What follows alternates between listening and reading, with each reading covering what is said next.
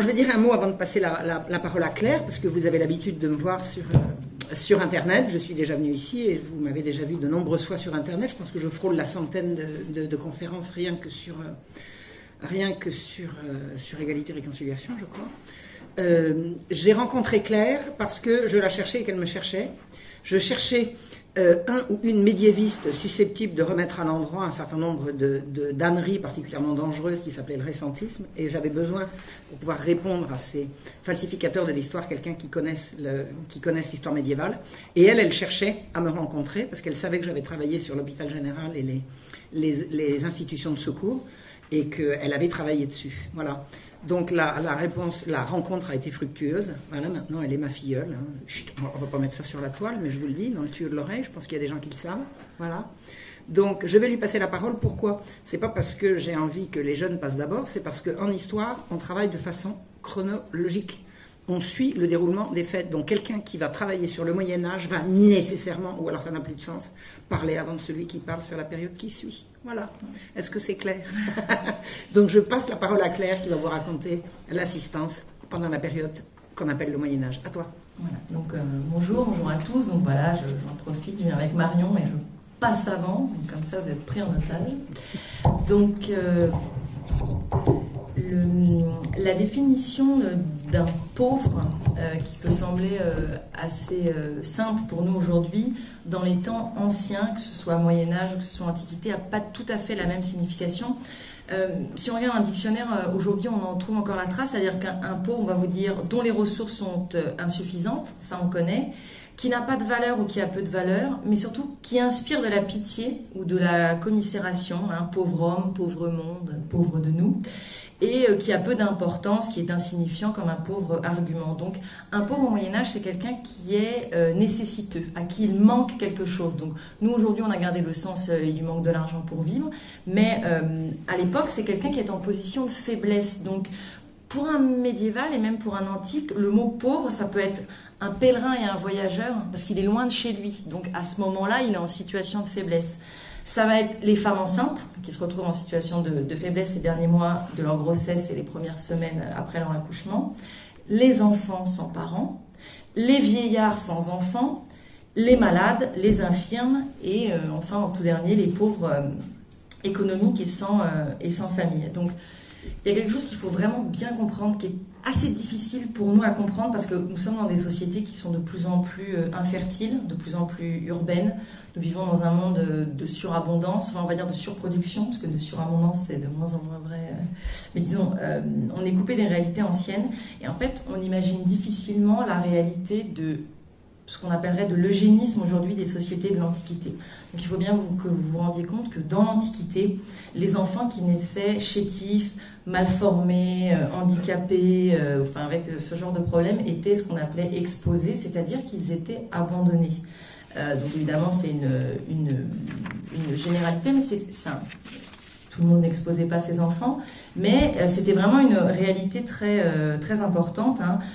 Moïse, Romulus et Rémus, l'histoire d'Oedipe, Ansel et Gretel, il y a des romans grecs tels que Longus ou Héliodore, ils ont pour passe de départ des enfants qui sont abandonnés dès la naissance ou un petit peu plus âgés. Ça fait vraiment partie de euh, notre imaginaire euh, collectif. Donc, ils ont pour point de départ l'abandon d'enfants.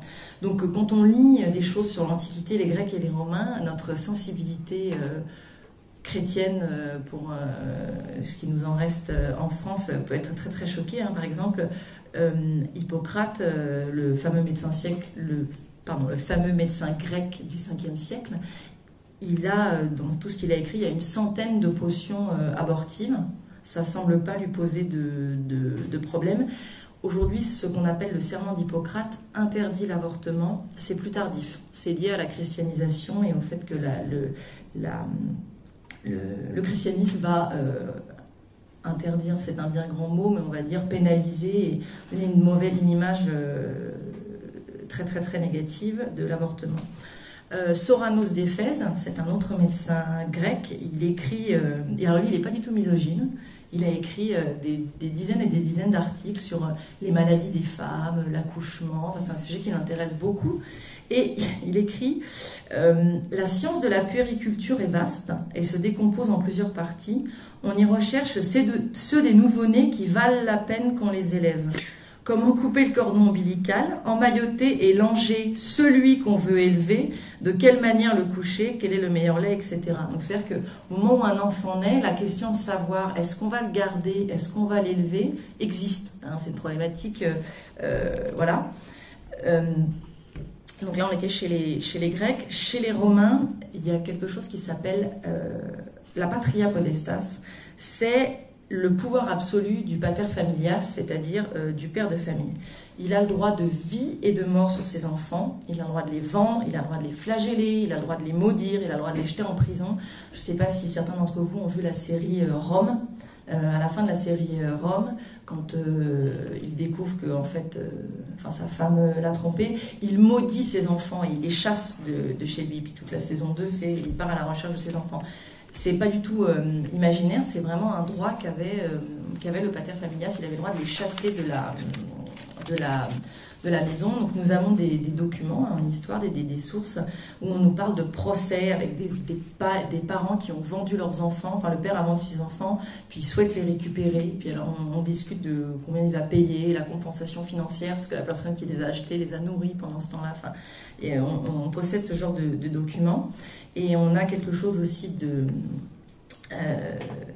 de, Quand on comprend ce que ça veut dire, qui est très très triste, c'est ce qu'on appelle l'effacement des cadettes. Donc là, je vais vous lire euh, Régine Pernoud. À Rome, on ne conservait en général que la fille aînée. La mention de deux filles dans une famille romaine est tout à fait exceptionnelle. Tous les juristes ont relevé ce qu'on appelle pudiquement la disparition forcée des cadettes. Chez les garçons, il fallait qu'ils soient jugés chétifs ou victimes de malformations. Ce n'est qu'à la fin du IVe siècle que le droit de vie et de mort sur les enfants est retiré du, pater familias. Donc, quand un enfant euh, naissait, le père euh, devait le reconnaître. Alors, si c'était un petit garçon, il le prenait, il le levait haut, comme ça, pour que les gens puissent le voir. Et donc, il reconnaissait que c'était son fils. Et euh, si c'était une fille, il la redonnait au sein de sa mère. Il la redonnait à la, à la mère. Donc, selon euh, un autre historien, du, enfin un historien du qui s'appelle Fustel de Coulanges, le culte domestique était à la charge du père, d'accord? C'est une mini-société. Et donc le, père, il est à la fois le prêtre, le patron, le guide, le socle. Euh, c'est lui qui est en communication avec les aïeux, c'est lui qui transmet et continue la tradition. Il est dépositaire du culte des secrets, de la magie. Donc en fait, il doit accepter ce nouveau-né dans son, dans son groupe. C'est comme il forme une espèce de, de famille. Et quand il y a un nouveau-né, eh ben, il faut qu'il accepte, qu'il reconnaisse que c'est le sien et qu'il soit d'accord pour, euh, pour l'élever. Et en fait, il l'inscrit dans la, dans la lignée. Donc, la, la raison des abandons d'enfants dans l'Antiquité, c'est donc les filles euh, cadettes, euh, la pauvreté, le trop grand nombre, la honte, d'accord? Donc il va y avoir des abandons et des expositions d'enfants pour tout ce qui va être fille-mère, viol, euh, adultère, d'accord? Tous ces enfants qui sont, euh, euh, voilà, fruits de la, de la honte. Et donc c'est des histoires de malformation, de handicap physique ou, ou, mental. Et alors je crois que le pire dans cette société, vraiment romaine, c'est que euh, il vaut mieux même quasiment euh, tuer cet enfant parce que si vous l'abandonnez ou si vous le vendez, comme je vous disais tout à l'heure, il va être récupéré pour devenir esclave parce qu'on est dans des sociétés euh, esclavagistes. Et il y a une pièce de théâtre qui était très connue à Rome, donc c'est toute une pièce de théâtre où le père a abandonné la fille justement parce que c'était, il en avait déjà une et il a mis un bijou à côté d'elle pour que la personne qui. Enfin, la mère a mis un bijou à côté d'elle pour qu'elle s'en occupe. Et puis, bon, toute l'histoire de la pièce, c'est que finalement, elle est élevée par une vieille dame, et puis à la fin, elle va retrouver blablabla. C'est la pièce de théâtre. Mais le père, vraiment, euh, gronde la mère en lui disant que si elle, si elle aimait vraiment, si elle avait vraiment de l'amour pour cet enfant, elle l'aurait tué, parce que l'avoir laissé vivre, c'était vraiment la condamner à l'esclavage. Donc, euh, c'était, on était vraiment dans, des, dans une situation euh, très dur, très. Euh, quand on se plonge dedans et qu'on comprend ce que ça veut dire, qu'on comprend quel est l'état d'esprit, moi je trouve que pour nous c'est très difficile à, comprendre. Et même si aujourd'hui on essaie de nous faire revenir dans ce genre de. Je pense à Atali avec cette espèce de raison au-delà de 65 ans, vous ne servez plus à rien. Voilà, cette espèce de, d'eugénisme qui est lié à la. On, imite la nature et on est dans la, raison pure. Ce qui se passe, c'est que quand vous devez nourrir ces enfants, vous n'êtes pas dans une société de surabondance. si vous en avez trop, vous ne pouvez pas. C'est pas possible. Trop d'enfants, euh, vous ne pouvez pas, euh, vous ne pouvez pas les nourrir. Pareil, en, sacrifiant, c'est sauver les autres. Sauver les autres. Et euh, si l'enfant est handicapé, il pourra jamais rien faire de sa vie. Qu'est-ce que vous voulez? Donc il vaut mieux, il vaut mieux s'en séparer. Et il n'y a pas du tout de cette espèce de rationalisme froid. On le voit dans Sénèque, dans De la colère de Sénèque, qui dit quel motif a-t-on de haïr un homme à qui l'on rend le plus grand des services en l'arrachant à sa propre dégradation? On fait tuer les chiens hydrophobes, ça veut dire qui ont la rage. On abat les taureaux farouches, on égorge les brebis malades de peur qu'elles infectent tout le troupeau, on étouffe les monstres à la naissance et on noie même ses propres enfants trop débiles ou difformes. Ce n'est pas de la colère, mais la raison qui veut qu'un corps sain, d'un corps sain, on, retranche ce qui ne l'est pas. Donc évidemment, euh, il y a des contre-exemples. Euh, Épictète, par exemple, euh, le, philosophe romain, a trouvé un jour un enfant abandonné, il a trouvé une nourrice, il l'a fait élever et après il l'a l'a adopté. Donc évidemment, il y, a des, il y avait des êtres humains dans l'Antiquité qui étaient tout à fait capables d'amour et de charité et de, compassion. Là, je vous parle vraiment d'un modèle, modèle général. La, L'arrivée du christianisme va donc tout bouleverser parce que euh, il se passe quelque chose d'extrêmement important. Je vous ai parlé tout à l'heure du fait que le, pater familias, il prend l'enfant dans ses mains et il décide oui, je t'accepte, je vais te nourrir, je vais te. Il y a une espèce de contrat avec lui. Je serai ton père, tu seras mon enfant, je te nourrirai. Et bien d'un coup, on dit non, ça, ce n'est plus un être humain qui décide, c'est Dieu. La vie de l'enfant, elle est dans les mains de Dieu. Et personne ne peut prendre la décision de savoir quel enfant va vivre, quel enfant va mourir. C'est vraiment euh, le grand, un des grands bouleversements de l'arrivée du christianisme à Rome et puis après qui va s'étendre euh, à, l'Europe. Et euh, cette ce bouleversement majeur du christianisme explique des choses qui sont peut-être moins, compris, moins comprises aujourd'hui, c'est la chasteté. Tous les grands penseurs de l'Église primitive qui vous parlent de la chasteté, et notamment la chasteté masculine, ça n'a pas de rapport avec nier le plaisir ou empêcher le plaisir, c'est si vous ne pouvez pas élever des enfants, n'en faites pas. C'est-à-dire qu'à partir du moment où on interdit l'exposition d'enfants, l'infanticide, l'avortement, euh, a contrario, on dit du coup, euh, si vous n'en voulez pas, n'en faites pas. Donc vraiment, euh, tous les textes qu'on a liés au christianisme qui sont liés à la chasteté sont d'abord liés à la fertilité plutôt qu'au plaisir, qu'au plaisir de la chair. donc le code Théodose qui rentre en vigueur en 439, quelques décennies avant la chute de l'Empire romain, ça interdit au père de vendre son, de son enfant.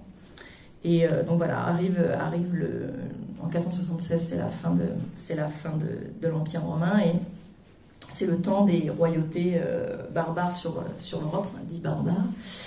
Euh, le concile d'Orléans en 511 euh, explique que les revenus de l'Église doivent être utilisés pour la réparation des temples, la nourriture et l'entretien des prêtres, jusque-là on comprend, la nourriture et l'entretien des pauvres, le rachat des prisonniers et des chrétiens esclaves. C'est-à-dire que dans les choses euh, majeures, dans le budget euh, sur lequel fonctionne l'Église, on pense à ces rachats de prisonniers, à ces rachats d'esclaves, à ces pauvres. Et donc dans les pauvres, il y a toutes les personnes dont je vous ai, euh, dont je vous ai parlé. Donc le deuxième concile d'Orléans en 549 confirme la fondation d'un hôpital qui va être établi dans la ville de Lyon par le roi Childebert et donc sa mère Sainte Clotilde, donc c'est le fils de c'est le fils de Clovis. Donc on sait très très peu de choses hein, sur ces établissements. Euh, on n'a pas de sources. Donc euh, on a des sources archéologiques, on en parle euh, dans les différents. voilà, ils peuvent être évoqués de ci de là. voilà, on a vraiment vraiment très peu de choses. Par contre, ce qu'on sait, c'est que c'était un établissement double. Il y avait un xénodocium, donc xéno, hein, étranger, un refuge pour les pèlerins, les nécessiteux, et un nosocomium, comme les maladies nosocomiales, c'est-à-dire un hôpital pour les gens, les gens malades. Donc voilà, après on sait que l'évêque Saint-Césaire Césaire, pardon, en crée un en Arles, il y en a un en 596 au Puy-au-Velay, à Autun en Bourgogne en 604, et celui de Saint-Denis, juste à côté de la basilique, qui accueillera ensuite les les, les, dépouilles des rois de France euh, datent de 652. Donc, on voit que le pouvoir spirituel et le pouvoir temporel s'inquiètent des pauvres, des malades et des enfants, et donc voilà, euh, ils font tout pour réduire les abandons et les, infanticides. Parce que à partir du moment où vous criminaliser l'avortement. À partir du moment où vous criminalisez l'infanticide, euh, le christianisme n'efface pas euh, la misère et les malheurs du temps, donc il faut bien répondre à cette, à cette problématique. Donc, le synode de Tolède en Espagne en 587, dans son canon 17, enjoint les juges et les ecclésiastiques pour qu'ils s'emploient à empêcher les pères et les mères de faire mourir les enfants dont ils se trouvent en surcharge. C'est-à-dire que, voilà, ils se réunissent pour dire euh, on, a, interdit, d'accord, c'est interdit, maintenant, euh, qu'est-ce qu'on fait? Parce que, euh, la situation n'a pas, n'a pas changé. Donc, le premier établissement connu dédié uniquement aux enfants est celui de Milan, et donc qui date du 8e siècle. Il est construit sous l'égide d'un archiprêtre qui s'appelait Datus, et cet asile était destiné à empêcher les parents de tuer les enfants dont ils ne voulaient divulguer les naissances. Donc en fait, cette interdiction de l'avortement, cette interdiction de l'infanticide s'accompagne d'une espèce de, création de lieux où on va pouvoir aller accoucher, où on va pouvoir aller euh, euh, déposer ses enfants et où il y aura évidemment des... Voilà, donc il y aura cette, cette possibilité. Donc l'avortement est interdit, euh, l'Église fait montre d'une certaine clémence. En général, la mère euh, infanticide se fait euh, juger par un tribunal ecclésiastique, tribunal ecclésiastique qui ne prononce pas la peine de mort, c'est-à-dire que jamais, contrairement à ce qu'on va nous faire croire dans les films sur l'inquisition, il va falloir nous expliquer pourquoi à chaque fois qu'il y a quelqu'un qui se fait condamner, il fait des pieds et des mains pour essayer de se faire euh, de se faire juger par les tribunaux ecclésiastiques plutôt que de tomber sous la justice du roi ou du seigneur, qui elle en général pardonne très très peu. Donc voilà, une mère infanticide, euh, en général, la première fois, on lui fait faire euh, des pénitences. Alors, elle a une amende, elle a des pénitences, on la fait jeûner, on lui fait faire un pèlerinage. Enfin, voilà, il y a vraiment euh, une, une, une on appuie sur le côté moral en fait de sa faute. Voilà, voilà. Par contre, les cas de, de, femmes qui ont été condamnées à mort pour infanticide, c'est toujours une, deuxième fois. C'est toujours une, toujours une récidive. Euh, et oui, il y a aussi autre chose qui a fait dire euh, beaucoup, parce que quand j'étais à la fac, j'ai eu la, chance d'assister à un nombre de, de cours euh, qui sont orientés sur une histoire qui n'existe pas, c'est-à-dire l'histoire du genre. Hein. Ça n'existe pas, mais moi j'ai validé des UE, enfin, ce qu'on appelle, j'ai validé des cours. Hein. J'ai été à des, j'ai passé des examens avec des questions sur le genre, mais ça n'existe pas. C'est intéressant. On nous disait, oui, les femmes qui sont jugées pour infanticide, euh, euh, c'est plus grave d'avoir tué un petit garçon que d'avoir tué une petite fille. Donc en fait, c'est pas vrai du tout. Le crime pour l'Église est exactement de même nature. Tuer sa petite fille ou tuer son petit garçon, c'est pareil. Par contre, ce qui se passe, c'est que quand on a des procès, souvent c'est parce que le père fait un procès parce qu'il n'était pas au courant. C'est un cas de femme qui va tuer son enfant. Et là, quand il y a des dommages et intérêts qui sont demandés à la femme et à la famille, parce que très souvent il y a des histoires d'infanticide par rapport à des héritages, pour pas donner un héritage. Donc le préjudice moral pour le père d'avoir perdu un garçon, là il est plus grand, parce qu'il lui aurait donné son nom, il lui aurait donné son héritage, donc les amendes sont plus fortes par rapport au préjudice du père. Par contre, pour l'Église, euh, vous êtes en récidive euh, et une femme qui est en récidive d'infanticide, même si elle tue une petite fille, euh, en général, c'est le feu, c'est le, bûcher. Parce que là, il la remet au bras, au bras ce qu'on appelle le bras séculier, au tribunal laïque. Donc, l'exposition des enfants, c'est-à-dire abandonner ses enfants, ça reste. Alors, c'est interdit et c'est pratiqué. C'est vraiment, euh, ça ressemble dans nos sociétés aujourd'hui à la drogue et la prostitution. C'est-à-dire que c'est interdit, mais dans les faits, on ne peut pas vraiment l'interdire. Donc, euh, c'est puni d'amende, Mais alors, si vous, avez, êtes un couple qui a déposé son enfant sur les marges d'une église, l'amende est moins forte que si vous l'avez abandonné ailleurs. Vous voyez, il y a des espèces de. Euh, L'Église est très embêtée, voilà, comme, euh, comme avec la prostitution, comme aujourd'hui avec la drogue. Il y a une certaine tolérance, même si les, lois euh, l'interdisent, l'interdisent formellement. En fait, dans les faits, c'est absolument impossible de, l'interdire. L'enfant abandonné est sous la, la législation du Seigneur sur ce qu'on appelle le droit d'épave. C'est-à-dire, ça me fait toujours rire. C'est-à-dire que quand on trouve quelque chose et qu'on n'a pas de propriétaire, eh ben, c'est un peu comme aujourd'hui si vous trouvez euh, un trésor dans votre jardin, euh, l'État vous en prend la moitié au moins. Bon voilà, c'est pareil, si vous trouvez quelque chose sur euh, la, terre du Seigneur, ça lui appartient au tiers. Sauf pour les enfants abandonnés, on ne peut pas les couper ni en deux, ni en trois, ni en quatre. ça lui appartient. Alors ce qu'il faut savoir, et vous allez voir, ça va dénoter complètement avec ce que va vous raconter Marion, c'est que quand on a ce genre de cas, donc hors des villes, hein, là il y a des seigneurs, les seigneurs font des pieds et des mains pour s'en débarrasser. Savez pas non. Euh, alors non, il y a des histoires. Euh, il était de l'autre côté du piquet, ça à l'autre seigneur. J'en veux pas, parce qu'évidemment, ce qu'on va lui demander, c'est de le confier à l'Église et de payer, en fait. Donc euh, voilà, on voit vraiment au Moyen Âge les seigneurs faire des pieds et des mains pour pour pas être au courant. Et alors que l'assistance aux enfants abandonnés est une obligation seigneuriale.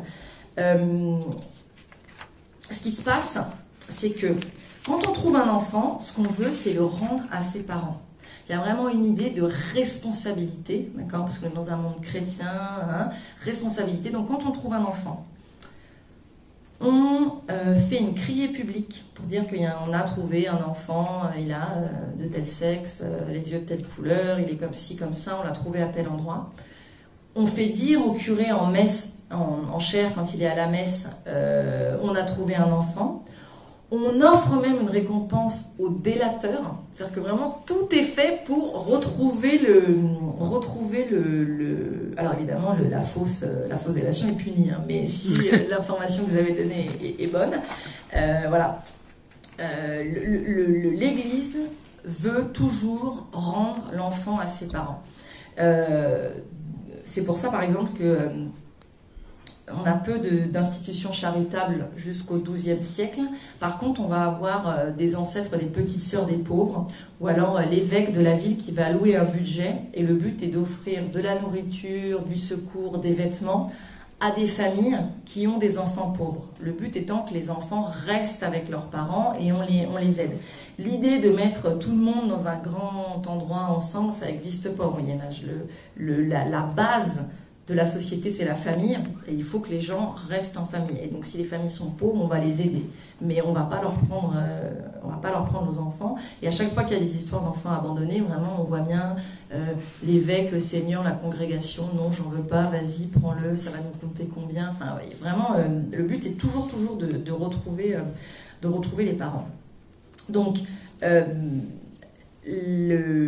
ces institutions dont je vous ai, je vous ai parlé euh, naissent, enfin, euh, on en a peu de traces, elles, elles, elles accueillent tout le monde. D'accord? Je vous ai dit, on ne fait pas vraiment la différence entre le voyageur malade, le voyageur, le malade qui part en pèlerinage, le, voilà, c'est, il y a un peu tout le monde. Et puis, à partir du XIIe siècle, dans les villes, il va commencer à y avoir une spécialisation avec des salles. On va commencer à dire, alors attendez, les femmes enceintes, c'est quand même pas pareil que les voyageurs, c'est quand même pas pareil que ceux qui sont malades.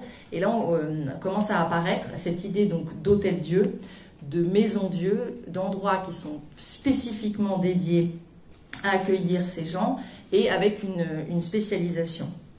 et une salle pour les enfants. Alors, il y a une salle pour les enfants. En fait, ce qui se passe, c'est que dans un premier temps, ce qui est très important, c'est qu'il y a toujours, enfin, il y a très souvent une salle pour les femmes enceintes. Alors, au Moyen-Âge, une femme accouche chez elle. Au Moyen-Âge, quelqu'un qui est malade fait venir le médecin chez lui. Les gens qui vont, les femmes qui vont accoucher euh, à l'hôpital, elles sont en situation de détresse. Donc euh, en Arles, par exemple, la maison pour les accoucher est construite par l'évêque au bout de la rue euh, où il y a les prostituées.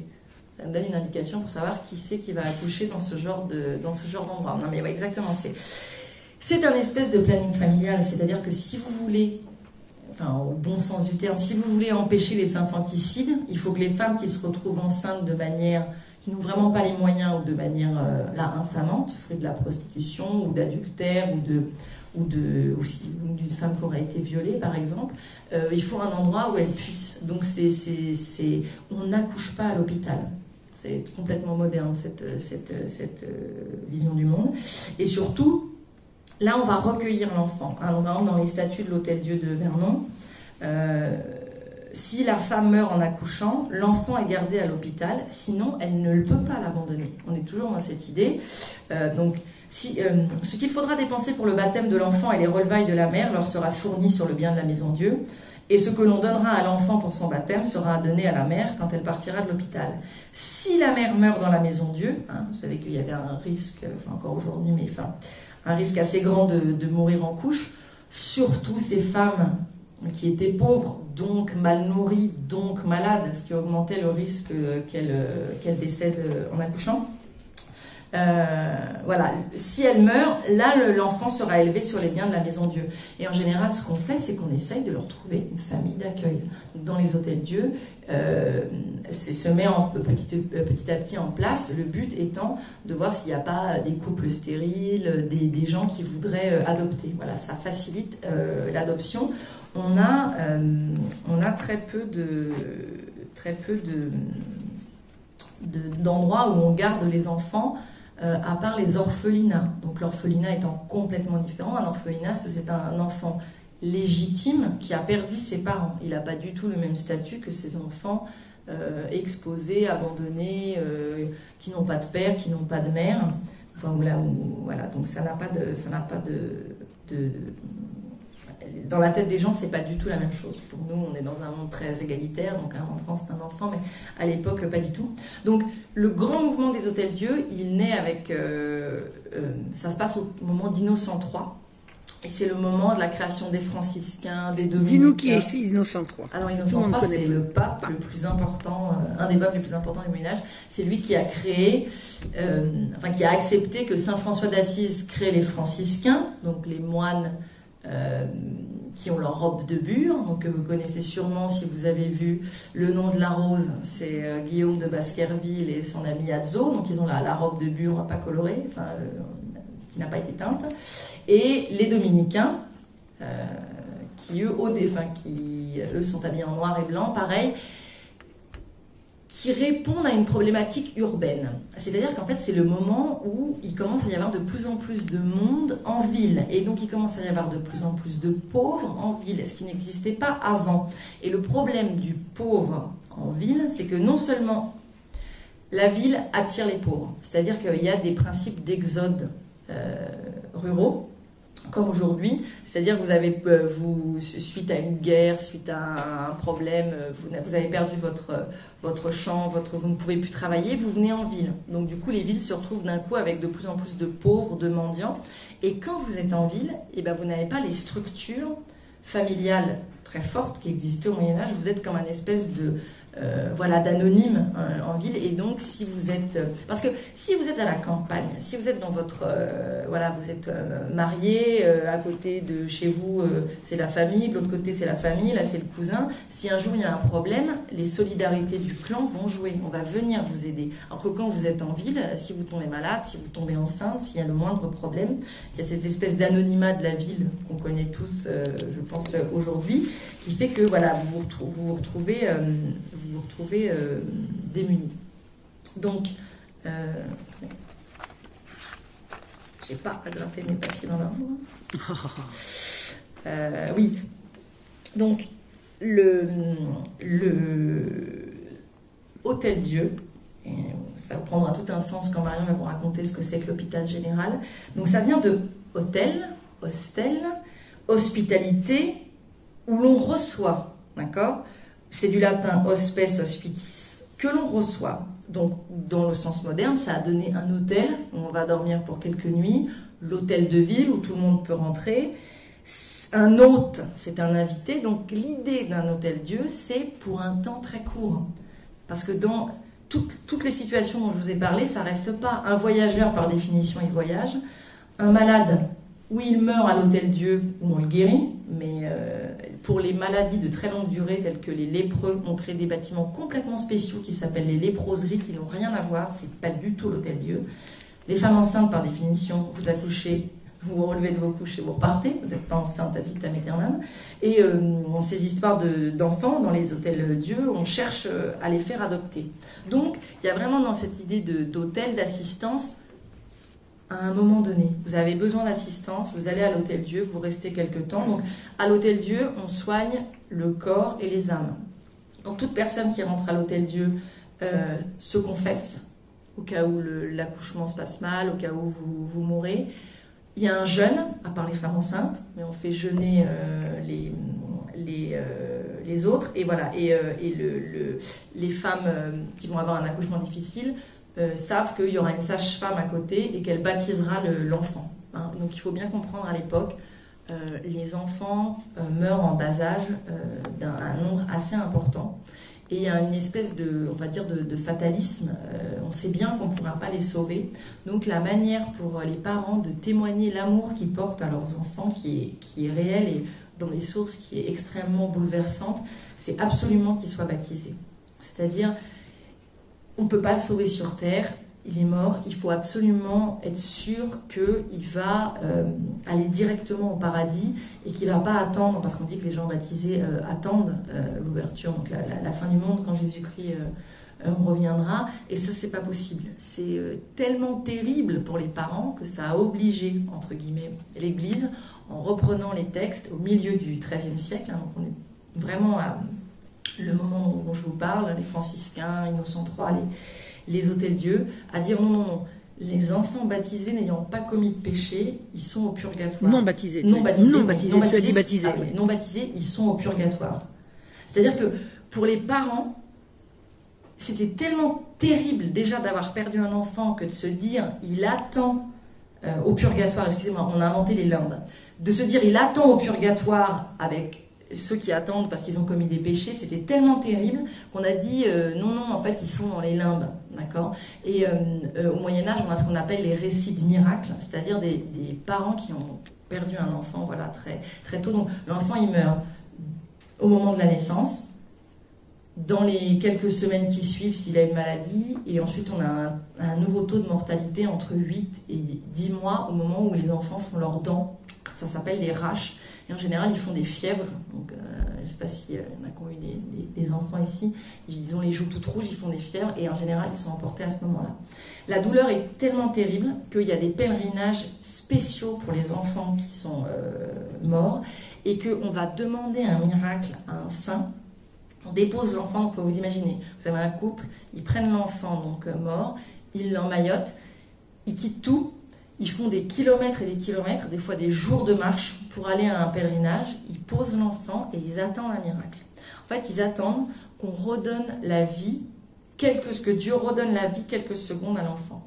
Alors, si on sent un souffle de vent, on a l'impression qu'il a bougé, enfin, pour les gens qui ne sont pas croyants, ça peut sembler un peu, euh, un peu bizarre, mais tout de suite, on le baptise, et comme ça, il pourra être enterré en terre euh, consacrée, et on sait que il attend dans les limbes euh, parce qu'il est âme, euh, âme innocente. Donc voilà, là je, pense euh, très fortement à Madame Badinter qui nous disait que avant 1760, les gens faisaient tellement d'enfants qu'ils les aimaient pas, qu'on pouvait pas les aimer, que que voilà l'amour maternel est une invention récente. Non, non, non. Quand on voit comme on ne pouvait pas les sauver, ça passait par cette idée, euh, voilà, il est, euh, il, est, euh, il est dans les limbes ou il est au paradis, qui était la seule consolation. Et vraiment, quand on lit ces récits de miracles, les, femmes qui font des kilomètres, les, les, pleurs, l'amour avec lequel ils posent ce corps emmailloté, dire que, parce qu'en plus c'est la date, hein, l'amour maternel naît en 1760 à peu près, il y a une date précise, un jour les, filles, les femmes se sont réveillées ah, mais je l'aime Ma poule n'a pas attendu, mais bon. Ouais, bah, voilà. Donc, oui, parce qu'il faut attendre les lumières, en fait, pour que les gens aiment. C'est ça, surtout ça. Moi, les lumières, c'était, c'était la barbarie. Euh, voilà. Donc, euh, voilà, j'arrive à, la, à ma conclusion pour, euh, pour laisser Marion parler. Les pestes successives qui vont arriver à partir de 1348. Donc en 1348, des marins génois euh, qui étaient au bord de la mer Noire, qui faisaient toutes sortes de trafics, donc du trafic d'esclaves par exemple, euh, avec, euh, avec le monde musulman et avec les Khazars, qui étaient trafiquants d'esclaves, ont la bonne idée de se faire attaquer par des attaqués par des Mongols qui balancent des corps qui ont la peste à l'intérieur de la ville. Ils rentrent et ils propagent la peste noire, euh, la peste bubonique en Europe en 1348, qui n'existait plus en Europe depuis Justinien, c'est-à-dire le 5e siècle. Quand vous avez peste avant 1348 dans un texte, ça veut dire maladie contagieuse. Mais ce n'est pas la peste noire, celle qu'on imagine là, euh, bacille de Yersin, euh, la puce du Rhin. Donc, euh, ce qui se passe, c'est que donc avec cette peste qui arrive en 1348, ensuite tous les 20-30 ans, il y a des épidémies beaucoup moins importantes qui se développent. Et à peu à peu, on se dit l'eau, c'est en fait c'est l'eau. Tu as dit quand même quelques mots de cette peste, comment, ce qu'elle a représenté pour l'Europe? La peste de, 1348, ça a été quoi là? Je sais pas, on estime qu'il y a entre 40 et 50 de la population du bassin méditerranéen qui est morte. et le monde a survécu. C'est-à-dire, qu'est-ce que c'est qu'une société médiévale qui peut survivre à euh, la moitié de sa population qui, qui s'en va hein? C'est-à-dire, nous, dans nos sociétés modernes aujourd'hui, on aurait une pandémie avec 5% de la population qui reste. Euh, nos structures étatiques s'effondreraient, nos manières de vivre, euh, enfin voilà, je veux dire, en ce moment c'est la pénurie d'essence, les gens sont déjà en train de se mettre sur la figure. Donc euh, imaginez s'il y, avait, euh, s'il y avait une peste. Donc ça a été un traumatisme terrible qui a, qui a vraiment... Euh, c'est, le début de la fin du Moyen Âge, on va dire. Mais ce qui s'est passé, c'est que les bains publics qui fonctionnaient jusqu'alors, hein, c'est-à-dire dans le sud, mais à Paris aussi, il y avait les thermes, les thermes de Cluny, on allait au bain, les gens étaient propres, d'accord, par rapport à tout ce qu'on veut nous faire croire, genre Genre Jaco, il a fripouille. Euh. Et dans le 2, il y a son cousin Prosper, le purineur. Il vit dans le purin toute la journée. C'est pas trop. Euh, les bains fonctionnaient. Par contre, la peste arrive, on se dit l'eau et les bains chauds favorisent la peste. Et c'est à partir de ce moment où ça commence à tomber en désuétude. Donc ce qui se passe, c'est que on a une explosion de la misère. On a quand même une société qui a été désorganisée. C'est le début de la guerre de 100 ans. Donc on a de plus en plus de gens qui vont s'installer en ville, ce qui n'existait pas avant, avec des villes qui deviennent de plus en plus insalubres, ce qui n'existait pas avant. Et donc on a euh, une, explosion de la, misère, de la pauvreté. Je vais vous prendre un exemple précis. On a la chance à Chartres d'avoir les comptes hospitaliers sur euh, une période qui est euh, antérieure aux années 1400. Et on voit que à l'aumône Notre-Dame, qui dispensait des secours, il y avait deux pensions par an qui étaient allouées à des enfants trouvés. C'était une ville de 10 000 habitants, voilà, c'était pas excessif. Chaque année, il y avait une moyenne, certaines années il y en a qu'un, certaines années il y en a trois, mais il y avait deux, trois enfants euh, exposés euh, par an qui étaient pris en, charge à Chartres, Chartres. Et on passe brusquement à une moyenne de 16 en 1472 et en 1483, donc là on arrive à la fin du Moyen Âge, on va même monter à 37. On est passé de 2 à 37 en quelques, en quelques décennies. C'est-à-dire qu'il y a vraiment une explosion de la pauvreté, une explosion de la misère, donc une explosion de, l'abandon des enfants, euh, pour, euh, parce qu'on ne peut pas s'en occuper. Donc en fait, là ce que je voudrais vraiment faire comprendre, c'est par rapport à tout ce qui est dit aujourd'hui tout ce que j'ai entendu à la faculté, en plus toutes ces histoires d'enfants abandonnés, de femmes enceintes, aujourd'hui ont été colonisées par les études sur le genre, donc vous n'avez plus que des idéologues, plus personne qui fait de l'histoire, ça n'a pas l'air de les intéresser. La queerisation de la société, un nouveau sujet d'étude, ça, ça les intéresse. Donc on pourrait penser que plus le temps passe, plus l'assistance se perfectionne, plus on ouvre d'hôpitaux, plus il y a des lieux pour la charité, et donc en fait, on vit bien mieux euh, en approchant de l'époque moderne que dans l'époque ancienne où je vous ai dit il y a quelques hôpitaux, euh, enfin qui s'appellent même pas encore comme ça à l'époque, euh, ça et là. On dit c'est très pauvre en termes d'assistance. Oui, mais la vérité c'est que peut-être qu'on n'en avait pas besoin. La vérité, c'est que plus le temps passe, plus la misère explose et surtout plus les gens sortent du cadre de leur famille. Parce que tout à l'heure, je vous parlais par exemple des enfants des enfants euh, honteux, par exemple, qui vont être le fruit, voilà, une, une fille mère qui n'est pas mariée, qui va tomber enceinte. Je veux dire, quand on regarde aujourd'hui les sociétés dans le monde qui sont encore traditionnelles, bon, bah, cet enfant, euh, ou c'est la mère de la, ou c'est la grand-mère qui va l'élever, ou c'est on va, on va le donner à sa tante, enfin, on va essayer d'en faire quelque chose, on va pas l'abandonner. C'est-à-dire que quand vous vivez dans un monde où il y a encore des structures euh, familiales et communautaires fortes, euh, en général, la communauté étale pas son linge sale en public et ça se gère à l'intérieur de la, de la communauté. On ne va pas aller euh, abandonner euh, un enfant euh, ou, ou, que ça se sache. Parce que là, du coup, la honte n'est plus seulement sur la femme, par exemple, qui est tombée enceinte, elle est sur tout le groupe. Donc, du coup, on se, on se sert beaucoup plus les, les coudes. Donc, le fait de se retrouver hors cadre, hors structure, hors du mariage, hors de sa communauté, cette espèce d'anonymat de la ville, c'est tout à fait nouveau. Et euh, enfin, ça n'existait plus depuis, euh, depuis la fin de Rome, en fait. Euh, il y a des endroits qui sont en avance hein, en, termes d'urbanité en Europe, tels que Florence, Venise. Mais pour ce qui va concerner la France, l'Angleterre, les villes sont toutes petites, tout le monde vit à la campagne, tout le monde, tout le monde est paysan. Donc, au sortir du Moyen-Âge, cet exode rural continue.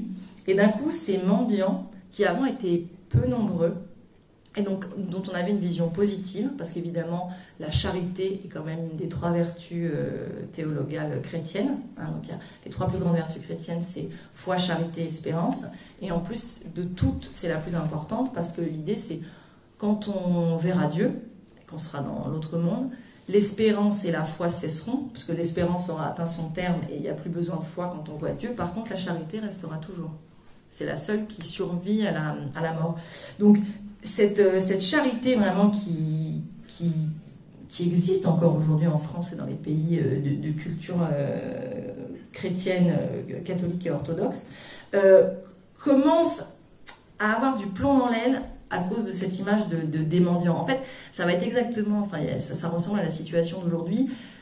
Quand en 1945 on a fait la sécurité sociale, tout le monde trouvait ça bien parce qu'il n'y avait pas un nombre euh, parce que voilà, en France, il y avait des Français et euh, ça fonctionnait bien. Et puis, plus le temps a passé, plus on a élargi cette, euh, cette idée de sécurité sociale. Et là, exactement comme, enfin, c'est très marrant. Hein.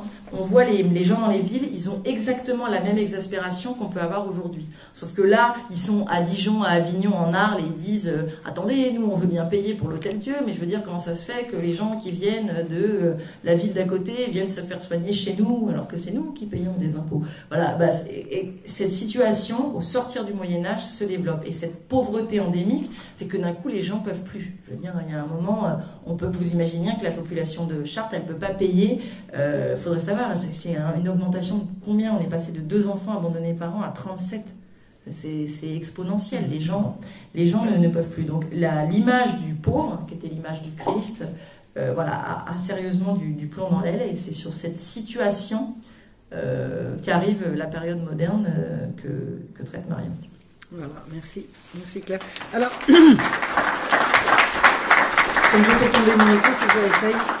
Euh, j'ai émis une hypothèse euh, qui explique la raison pour laquelle, quand euh, le, pain manque, les pauvres vont en ville. Est-ce que vous avez une idée? Pourquoi Le pain, il se fait à la campagne, d'accord? Bon, Et quand il manque, les gens vont en ville.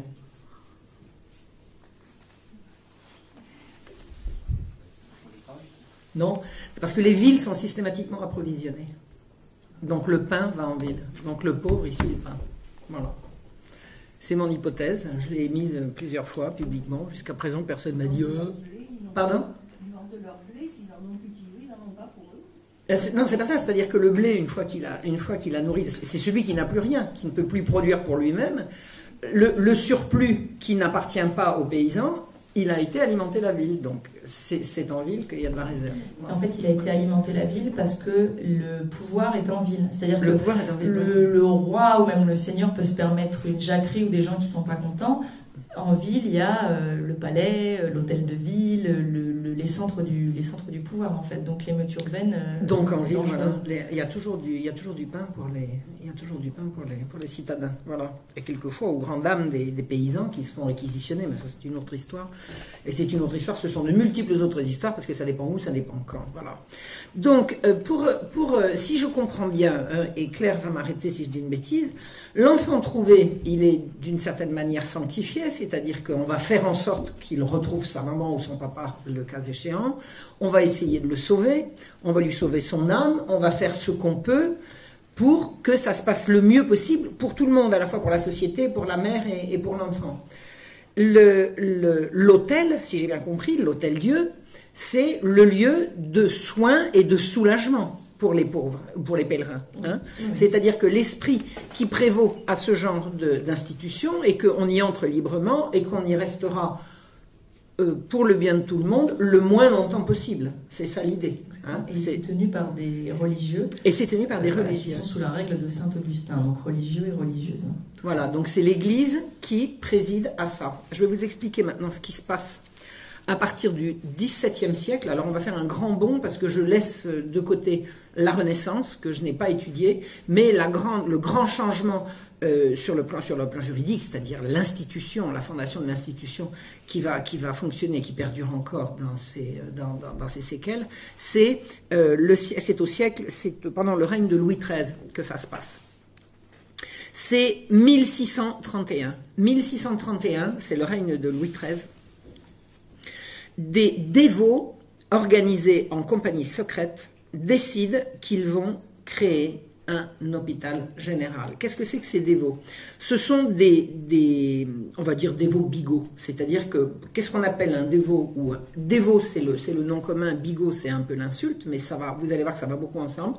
Ce sont des laïcs, des gens qui n'ont pas fait de vœux, qui n'ont rien à voir avec la hiérarchie ecclésiastique, et qui se mêlent d'expliquer aux autres qui ne sont pas suffisamment chrétiens comme il faudrait. Ce sont des emmerdeurs. Voilà.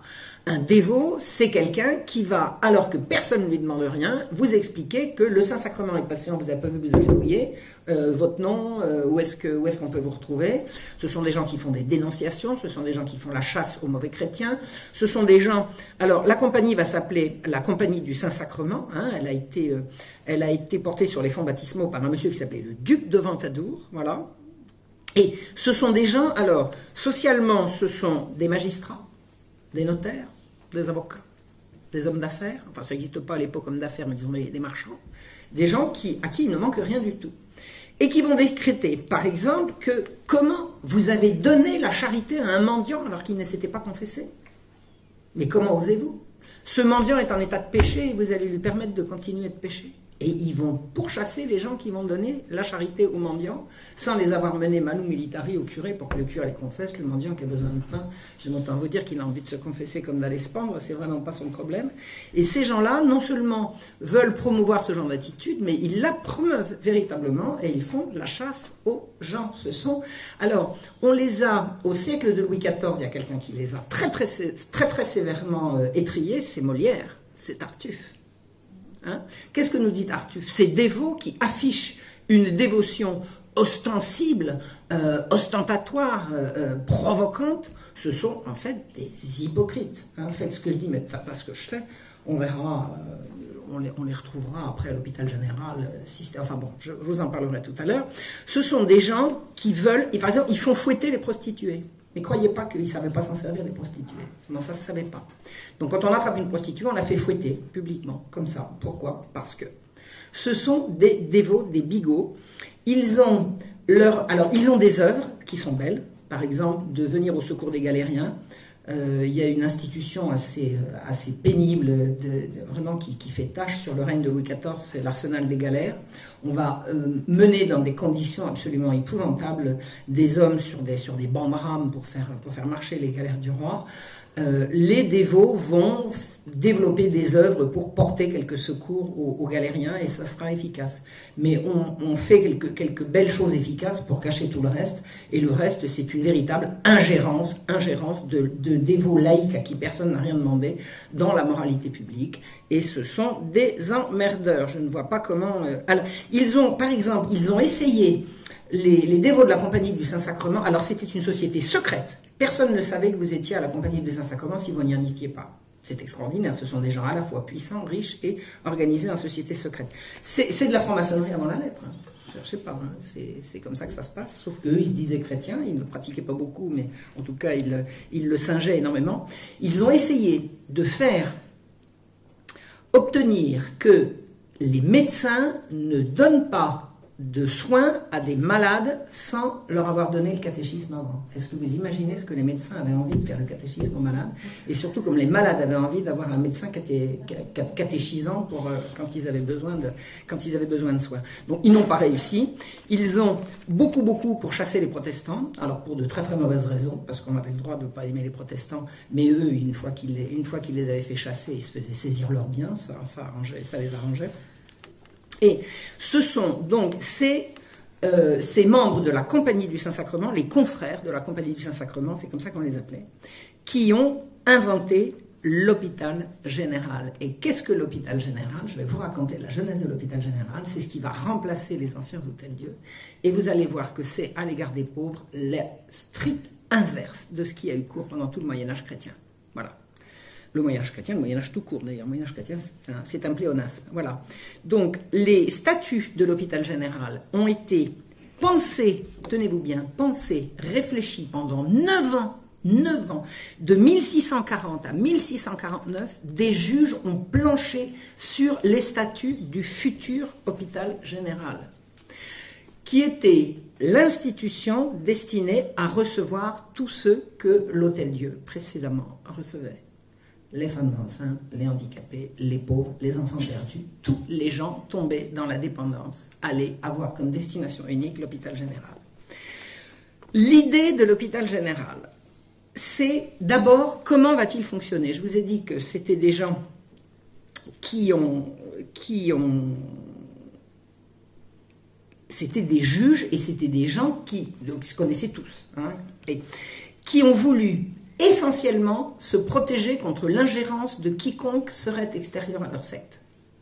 Alors, pour être directeur général de l'hôpital général, il fallait d'abord le premier président du Parlement de Paris était président à vie. Vous êtes premier président, vous êtes de facto euh, euh, membre du conseil d'administration de l'hôpital général. Le procureur général aussi. Le procureur général, c'est celui qui parle au nom du roi hein, dans, la hiérarchie judiciaire d'Ancien Régime. Euh, le procureur général s'appelait Fouquet, un certain Fouquet. Alors, je ne sais pas si Fouquet vous dit quelque chose. C'est un ministre du roi Louis XIV qui était plus riche que le roi de France.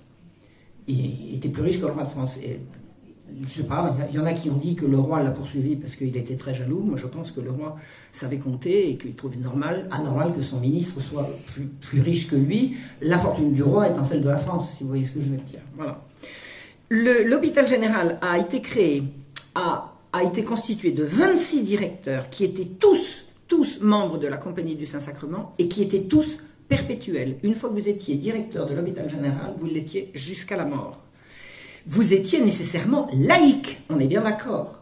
Il n'y a pas un prêtre dans cette administration, ce sont tous des magistrats.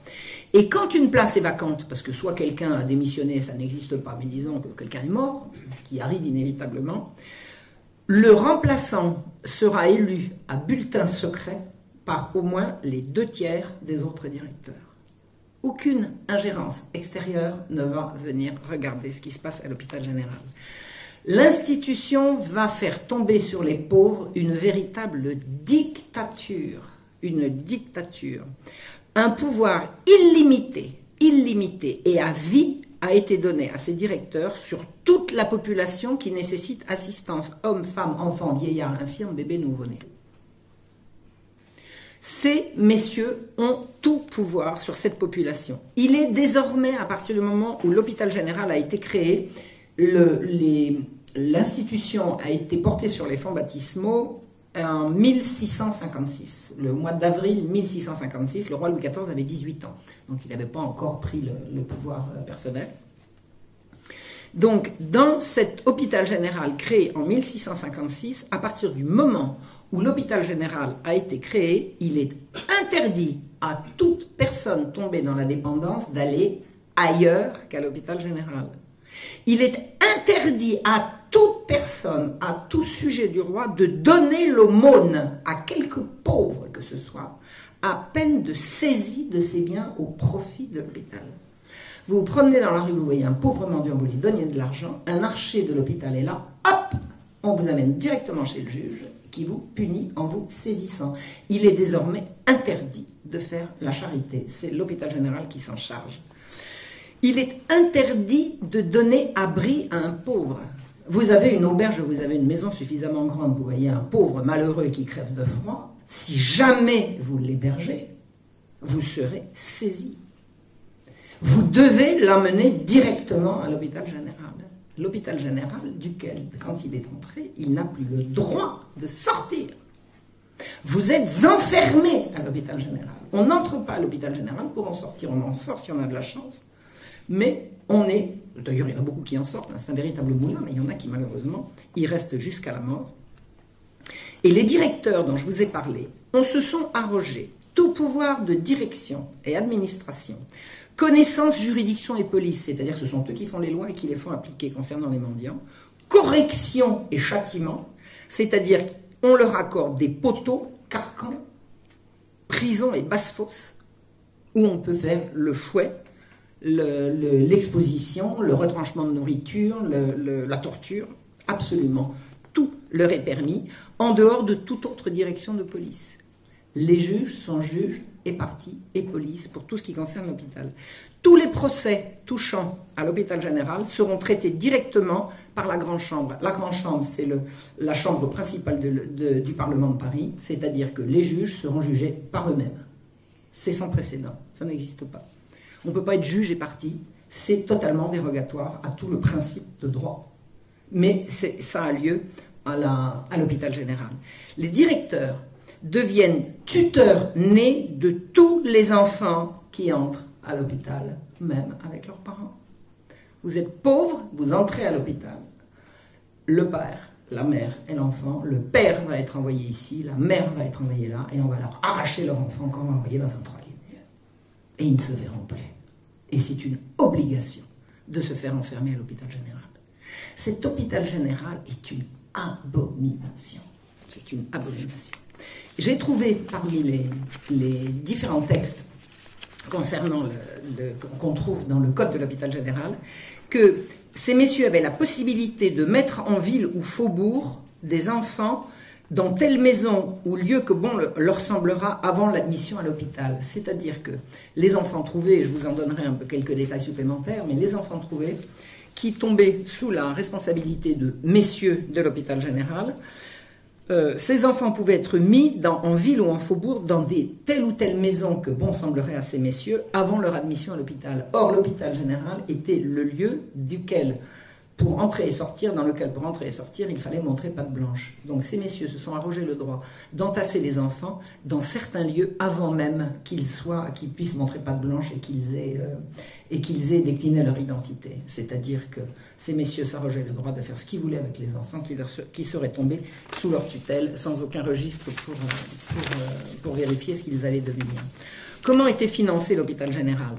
L'hôpital général a absorbé toutes les institutions préexistantes qui étaient gérées par l'Église. L'Église s'est vue dépouillée du jour au lendemain de toutes ces, euh, toutes ces institutions, comme par exemple maison de ceci, maison de cela, euh, maison pour enfants pauvres, euh, institut de charité, de distribution, de tout, de distribution par exemple aux indigents, tout a été absorbé par l'hôpital général et tous les biens appartenant à ces différentes institutions, qui étaient en général des biens d'église, ont été saisis par l'hôpital général à son bénéfice unique. Tous les legs aux pauvres anonymes, c'est-à-dire tous les legs généraux aux pauvres, étaient systématiquement absorbés par l'hôpital général. Par exemple, vous avez une fortune, par testament, dites je lègue mes biens aux pauvres. Eh bien, sachez que les pauvres, c'est l'hôpital général qui décidera. Et aucun legs ne pouvait, aucun legs pour les pauvres ne pouvait plus être euh, attribué à qui que ce soit d'autre qu'à l'hôpital général. Une partie des amendes de la police revenait à l'hôpital général. Alors, ce qu'il faut savoir, c'est que les magistrats du Parlement de Paris avaient beaucoup de pouvoir de police. Donc, chaque fois que quelqu'un était mis à l'amende, il faut savoir qu'une partie de l'amende allait, au financement de l'hôpital général. Tous les pauvres qui étaient venus demander du secours à l'hôpital général, certains avaient encore du bien, ne ça que leur couverture ou leur arbre, hein, mais ça, ça peut être aussi euh, une petite maison au bord d'un rue où ils ne pouvaient plus euh, aller parce que trop vieux ou trop pauvre, je ne sais pas. Une fois qu'un pauvre est entré à l'hôpital général, tous ses biens reviennent à l'hôpital général.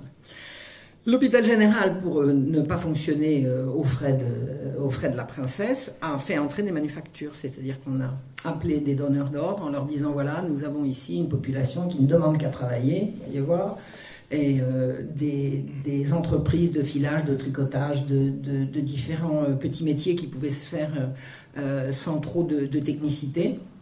Beaucoup de tricotage sont venus se faire faire leur, travail à l'hôpital général. Donc vous aviez là des grands dortoirs avec les hommes à Bicêtre, les femmes à la salpêtrière, les enfants un peu dispatchés ici et là. Des dortoirs immenses où vous aviez des gens qui travaillaient toute la journée toute la journée, toute la journée, vissés sur leur chaise avec des dévotions toutes les demi-heures, des dévotions obligatoires toutes les demi-heures. Et bien sûr, ce travail était payé, c'était normal.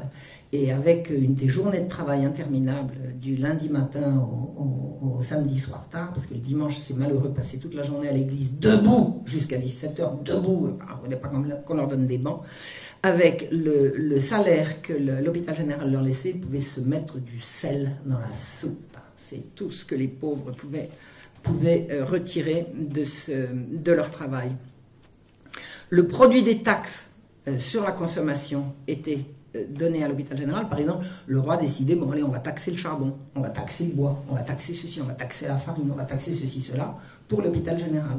Donc tous les biens de consommation que le, français euh, euh, dépensait, il y avait une partie qui allait à l'hôpital général, mais lui, l'hôpital général, était exempté de toute taxe. L'hôpital général ne payait pas d'impôts. Autant vous imaginez le trafic qui se faisait des produits qui arrivaient hors taxe à l'hôpital général, qui pouvaient ressortir et être, et être vendus euh, en, douce à une population. Euh, qui, qui, qui, préféraient avoir. Ça, faisait toujours moins cher, je veux dire, mais ça a été des trafics absolument, absolument euh, extraordinaires au bénéfice de tous ces administrateurs absolument odieux. Il y avait à l'intérieur de l'hôpital général, bien sûr, un potager c'est évident, je veux dire, l'hôpital général, c'était plusieurs hectares, c'était aux portes de Paris. Bicêtre toujours plusieurs hectares de, terre. La salpêtrière, toujours également. Maintenant, c'est beaucoup construit, mais à l'époque, il y avait largement de quoi, euh, euh, de quoi euh, cultiver des légumes. Et il y avait également ce qu'on appelait une vacherie. Hein. Aujourd'hui, on dirait une exploitation de. Mais une vacherie, une vacherie, c'est-à-dire qu'il y avait des vaches, il y avait des veaux, il y avait du lait. Tout ça, c'était au bénéfice de, à l'intérieur de l'hôpital général. Voilà. Donc toute cette institution qui était riche à millions, qui avait tout pouvoir sur les pauvres, euh, a pratiqué le secret le plus absolu sur son mode de fonctionnement. Comment? Eh bien, tous les comptes de l'hôpital général étaient euh, vérifié par un, receveur qui était nommé par les directeurs et qui n'était comptable que dans le bureau. C'est-à-dire les directeurs, ils étaient 26, le bureau, ils étaient 5-6. Le receveur était nommé par les directeurs et n'était comptable qu'au bureau et avec, et là je cite, défense à toutes autres personnes qu'au directeur de prendre connaissance des revenus, des comptes, des biens, des présents et à venir, de quelque qualité qu'ils soient. Les comptes de l'hôpital général étaient rigoureusement secrets. Personne n'avait le droit de savoir ce qu'il y avait dedans. Et mieux, défense était fait d'écrire quoi que ce soit sur l'hôpital. Il y avait une presse à l'époque. Il était interdit d'écrire quoi que ce soit sur l'hôpital sans l'accord écrit d'au moins deux directeurs. Vous vous appuyez Diderot, vous vouliez faire un, article sur l'hôpital général, eh bien, allez demander la permission écrite à au moins deux directeurs. Je vous rassure tout de suite, Diderot n'a pas écrit une ligne sur l'hôpital général. Ça, il était capable de contester beaucoup de choses, mais certainement pas ces gens-là. Voilà. Qu'est-ce qui s'est passé? En 1656, l'hôpital a été créé. En 1660, quatre ans après, la compagnie du Saint-Sacrement s'est sabordée, parce que c'était devenu un État dans l'État, que ces gens étaient absolument odieux au roi et à son ministre, en l'occurrence Mazarin, Mazarin euh, la compagnie du Saint-Sacrement s'est sabordée. Et que s'est-il passé à l'hôpital général? Eh bien, tous les postes de direction ont été repris par les jansénistes, c'est-à-dire les mêmes empires. Les mêmes empires. Qu'est-ce qui prévalait comme esprit dans l'institution par rapport aux pauvres? Alors, je, je vous rappelle ce que nous a dit Claire sur secourir les gens, faire en sorte que ça s'arrange, faire en sorte, alors toujours avec un esprit de pénitence, mais je veux dire c'est le, le, pauvre qui arrive ou la femme qui va qui va accoucher, bon, elle a fait jeûner 24 heures, ensuite on la confesse et puis comme ça on sera sûr au moins qu'elle va au paradis, puis après on s'occupe d'elle, d'accord? Là c'est exactement l'inverse. L'esprit qui prévaut dans l'institution, c'est la haine du pauvre. Les pauvres sont des salauds qu'est-ce qu'ils avaient besoin d'être pauvres? Et ça, c'est dans l'esprit du jansénisme. Le jansénisme, c'est un petit côté, alors j'ai peut-être choqué beaucoup de protestants, beaucoup des protestants s'il y en a, mais enfin c'est quand même un peu dans l'esprit. Euh, comment sait-on que Dieu a donné la grâce à l'un et pas à l'autre? Ben, Celui qui est riche, il est moins sûr que bon Dieu s'est occupé de lui. Celui qui est pauvre, ben, bien la preuve. Voilà, il y a quelque chose de cet ordre-là. Chez les jansénistes, en tout cas, c'est clair et net. Et il y a un certain Charles Démia qui faisait partie de la compagnie qui disait La nécessité du menu peuple ne procède à l'ordinaire que de l'oisiveté et de la débauche.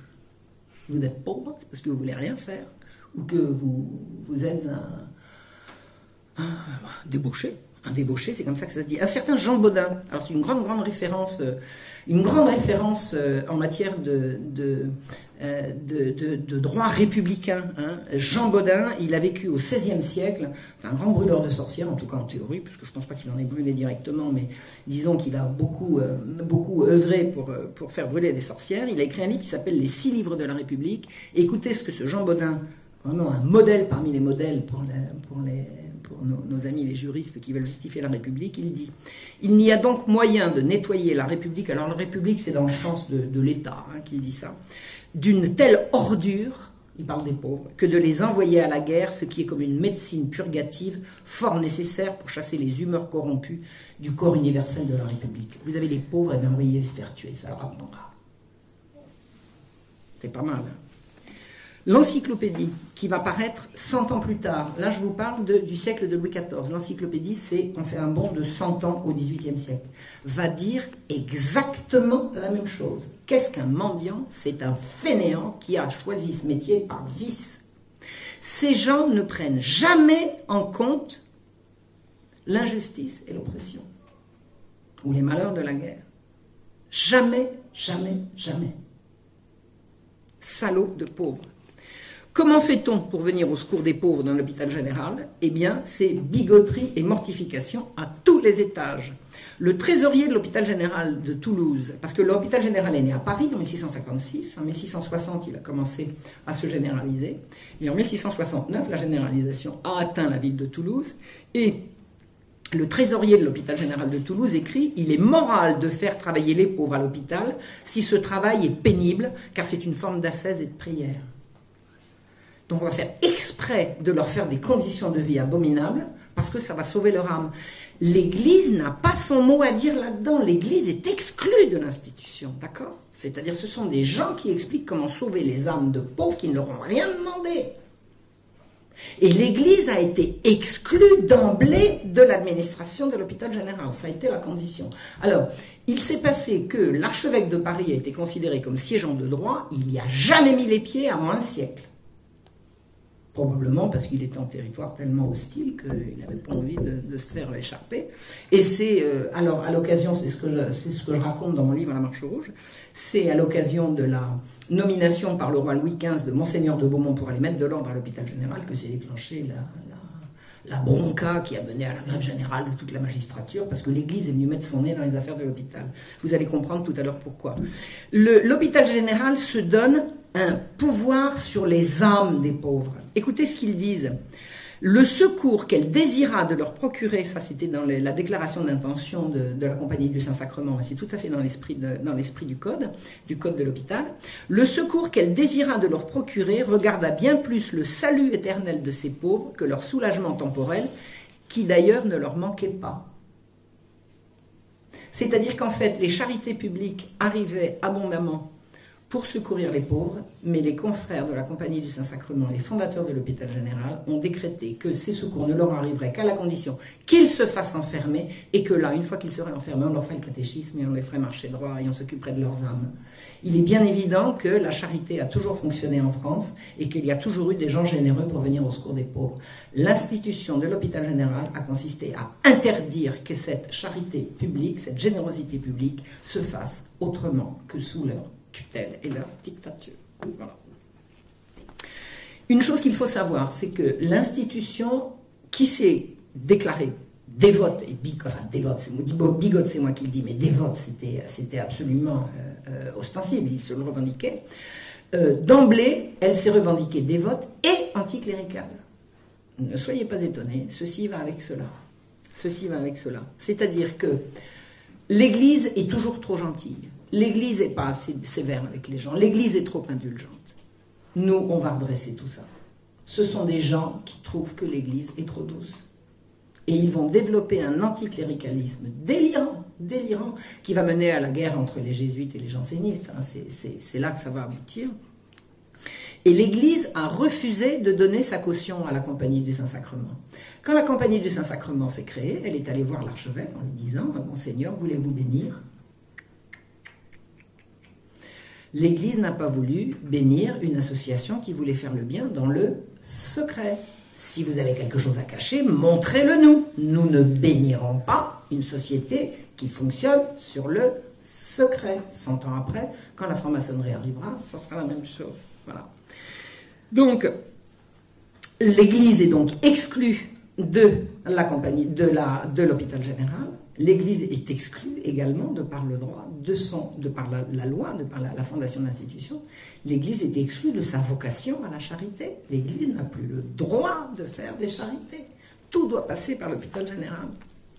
C'est une ingérence du laïc dans le religieux. Des laïcs vont s'occuper du salut des âmes des pauvres en interdisant à l'Église de s'en occuper. Ça s'appelle comment? De l'ingérence du laïc dans le religieux et pas du religieux dans le laïc. C'est d'ailleurs ça, c'est là que j'ai compris, quand j'ai compris ça, que tout ce qu'on racontait sur l'ingérence et la mainmise de l'Église sur, les, sur, les, sur la vie privée des gens avant la Révolution française, c'était exactement le contraire de la vérité. L'Église pour chasser les gens pour, c'était des laïcs, c'était des laïcs qui le faisaient contre la vie de l'Église. Et ça, ça mènera à la Révolution, ça mènera également à la constitution civile du clergé. Saint Vincent de Paul, Monsieur Vincent, comme on l'appelait à l'époque, en 1640, c'est-à-dire euh, dix ans, un peu plus de dix ans avant la création de l'hôpital général, avait compris que pour soulager toute la misère qui, alors c'était 1640, c'était le, début du règne de, de Louis XIV, il y avait une misère effroyable. Il y avait une misère effroyable. Ensuite, après, il y a eu la fronde, c'est de 48 à 52, c'était quatre années de guerre civile. Vous aviez un afflux de pauvres, de miséreux et de gens dans des situations absolument épouvantables. Et il a fallu mobiliser toutes les, toutes les réserves de charité et de bonté de la population pour venir, pour venir au, secours de ces pauvres gens. Et Vincent de Paul disait à des dames qui lui disaient Mais euh, est-ce que nous aurons le temps d'aller à la messe? Est-ce que nous aurons le temps de, de faire nos dévotions euh, si nous nous occupons des pauvres? Et euh, Vincent de Paul avait dit Quand vous quittez l'oraison pour soigner un malade, vous quittez Dieu pour Dieu. Soigner un malade, c'est faire oraison, c'est-à-dire occupez-vous de faire la charité pour votre prochain. Saint Vincent de Paul n'a jamais voulu culpabiliser les pauvres, il n'a jamais voulu leur faire des pénitences insensées, il a voulu les soulager, c'était un, homme d'un amour et d'une charité absolument insensée. Il faut savoir également qu'il était membre, sans y participer, de la Compagnie du Saint-Sacrement, qui était venu le voir au début de sa constitution, lui demandant s'il voulait en faire partie. Il a dit oui. Il n'y a jamais participé, mais il faisait partie des membres fondateurs. Donc sachez qu'il n'a jamais participé, mais que c'est vrai que son nom fait partie des, fondateurs. Euh, quand l'institution est venue, alors il a fondé plusieurs, plusieurs, plusieurs euh, confréries charitables, notamment les, la c'est pas une confrérie, c'est les sœurs de, de, Saint-Lazare, je ne me souviens plus, enfin excusez-moi, je, Pardon non, mais c'est l'institution qui est venue après. Enfin bon, il a créé une, il a créé une institution et il a créé de différents, différents, euh, différentes confréries et l'hôpital général est venu lui demander euh, qu'il euh, qu'il veuille bien donner ses prêtres et il n'a jamais voulu. Il n'a jamais voulu cautionner l'hôpital général et quand on lui a quand on lui a demandé pourquoi, il a dit parce que je ne sais pas assez si le bon Dieu le veut. Saint Vincent de Paul a créé une institution merveilleuse pour venir au secours des enfants. L'hôpital général vient de lui demander euh, de donner son institution. Il a dit Moi vivant, jamais. Et le lendemain de sa mort, l'institution a pris son œuvre. Voilà. Il n'a pas vécu assez, assez longtemps pour pouvoir empêcher ça. Le Parlement de Paris lui en a su euh, tout à fait. Euh, Il en a tenu rigueur jusqu'à un an, 100 ans après. En 1738, Saint Vincent de Paul a été canonisé et le Parlement de Paris a refusé de reconnaître la canonisation. Ils ont dit, lui, on ne connaît pas. Donc Saint Vincent de Paul a été canonisé par l'Église et le Parlement de Paris a refusé d'enregistrer la bulle de canonisation. Donc la canonisation de Saint Vincent de Paul n'a pas été validée. Voilà.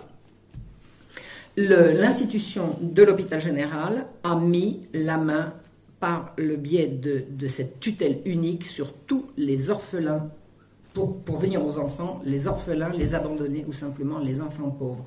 Je vais vous donner un exemple. En 1729, deux orphelines ont un oncle qui est leur tuteur légal. Ces deux orphelines sont admises à l'hôpital général. L'oncle des jeunes filles veut signer pour elles un bail. Il est leur tuteur légal. Eh bien, je trouve dans le code de l'hôpital général, le dit bail se trouve nul, de nullité radicale, par le défaut de qualité du sieur Mario Chaud, l'oncle en question, qui avait cessé d'être tuteur dès le moment que les dites filles, l'esprit, sont entrées dans le dit hôpital. Dès qu'un enfant entre à l'hôpital général, il n'a plus comme tuteur que les confrères. Alors les confrères à l'époque de la confrérie, et ensuite les administrateurs, c'est-à-dire les magistrats du Parlement de Paris. Voilà. Le 1er août 1759, alors là on est dans le siècle de Louis XV, un arrêt du Parlement maintient les administrateurs de l'hôpital général de Paris dans la possession de la tutelle des mineurs reçus dans ces hôpitaux, à l'exclusion de tous autres tuteurs. Les juges se sont arrogés autorité pleine, entière et exclusive sur tous les enfants de l'hôpital général, qui sont tous les enfants pauvres nécessitant secours, quel qu'il soit. Il y a plusieurs institutions qui préexistent pour s'occuper d'enfants, notamment les orphelins. Les orphelins légitimes. Qu'est-ce que c'est qu'un orphelin légitime? Bon, papa et maman ont reconnu l'enfant, papa et maman meurent, il faut une institution pour ces orphelins. Il y a une institution qui se crée, l'hôpital du Saint-Esprit, c'est au Moyen-Âge, c'est en 1362. Et ensuite, vous avez l'hôpital des enfants rouges, un siècle plus tard. Les enfants rouges sont un hôpital créé pour les orphelins de mères nées mortes en couche à l'hôpital. Voilà, c'est ça. Quand il se retrouve avec ces femmes qui décèdent, il se retrouve avec ses enfants, il faut les envoyer quelque part et voilà. Il voilà. Donc on crée les enfants rouges. Bon. En 1638, euh, une dame est affolée de voir que des enfants abandonnés sont l'objet de trafic, de trafic d'enfants. Vous avez des, des, mendiants, enfin mendiants organisés, hein, c'est ce qu'on appelait les cours des miracles, qui enlèvent des enfants, qui se saisissent d'enfants abandonnés et qui les estropient pour les faire mendier, vous savez, euh, pour, faire de l'argent.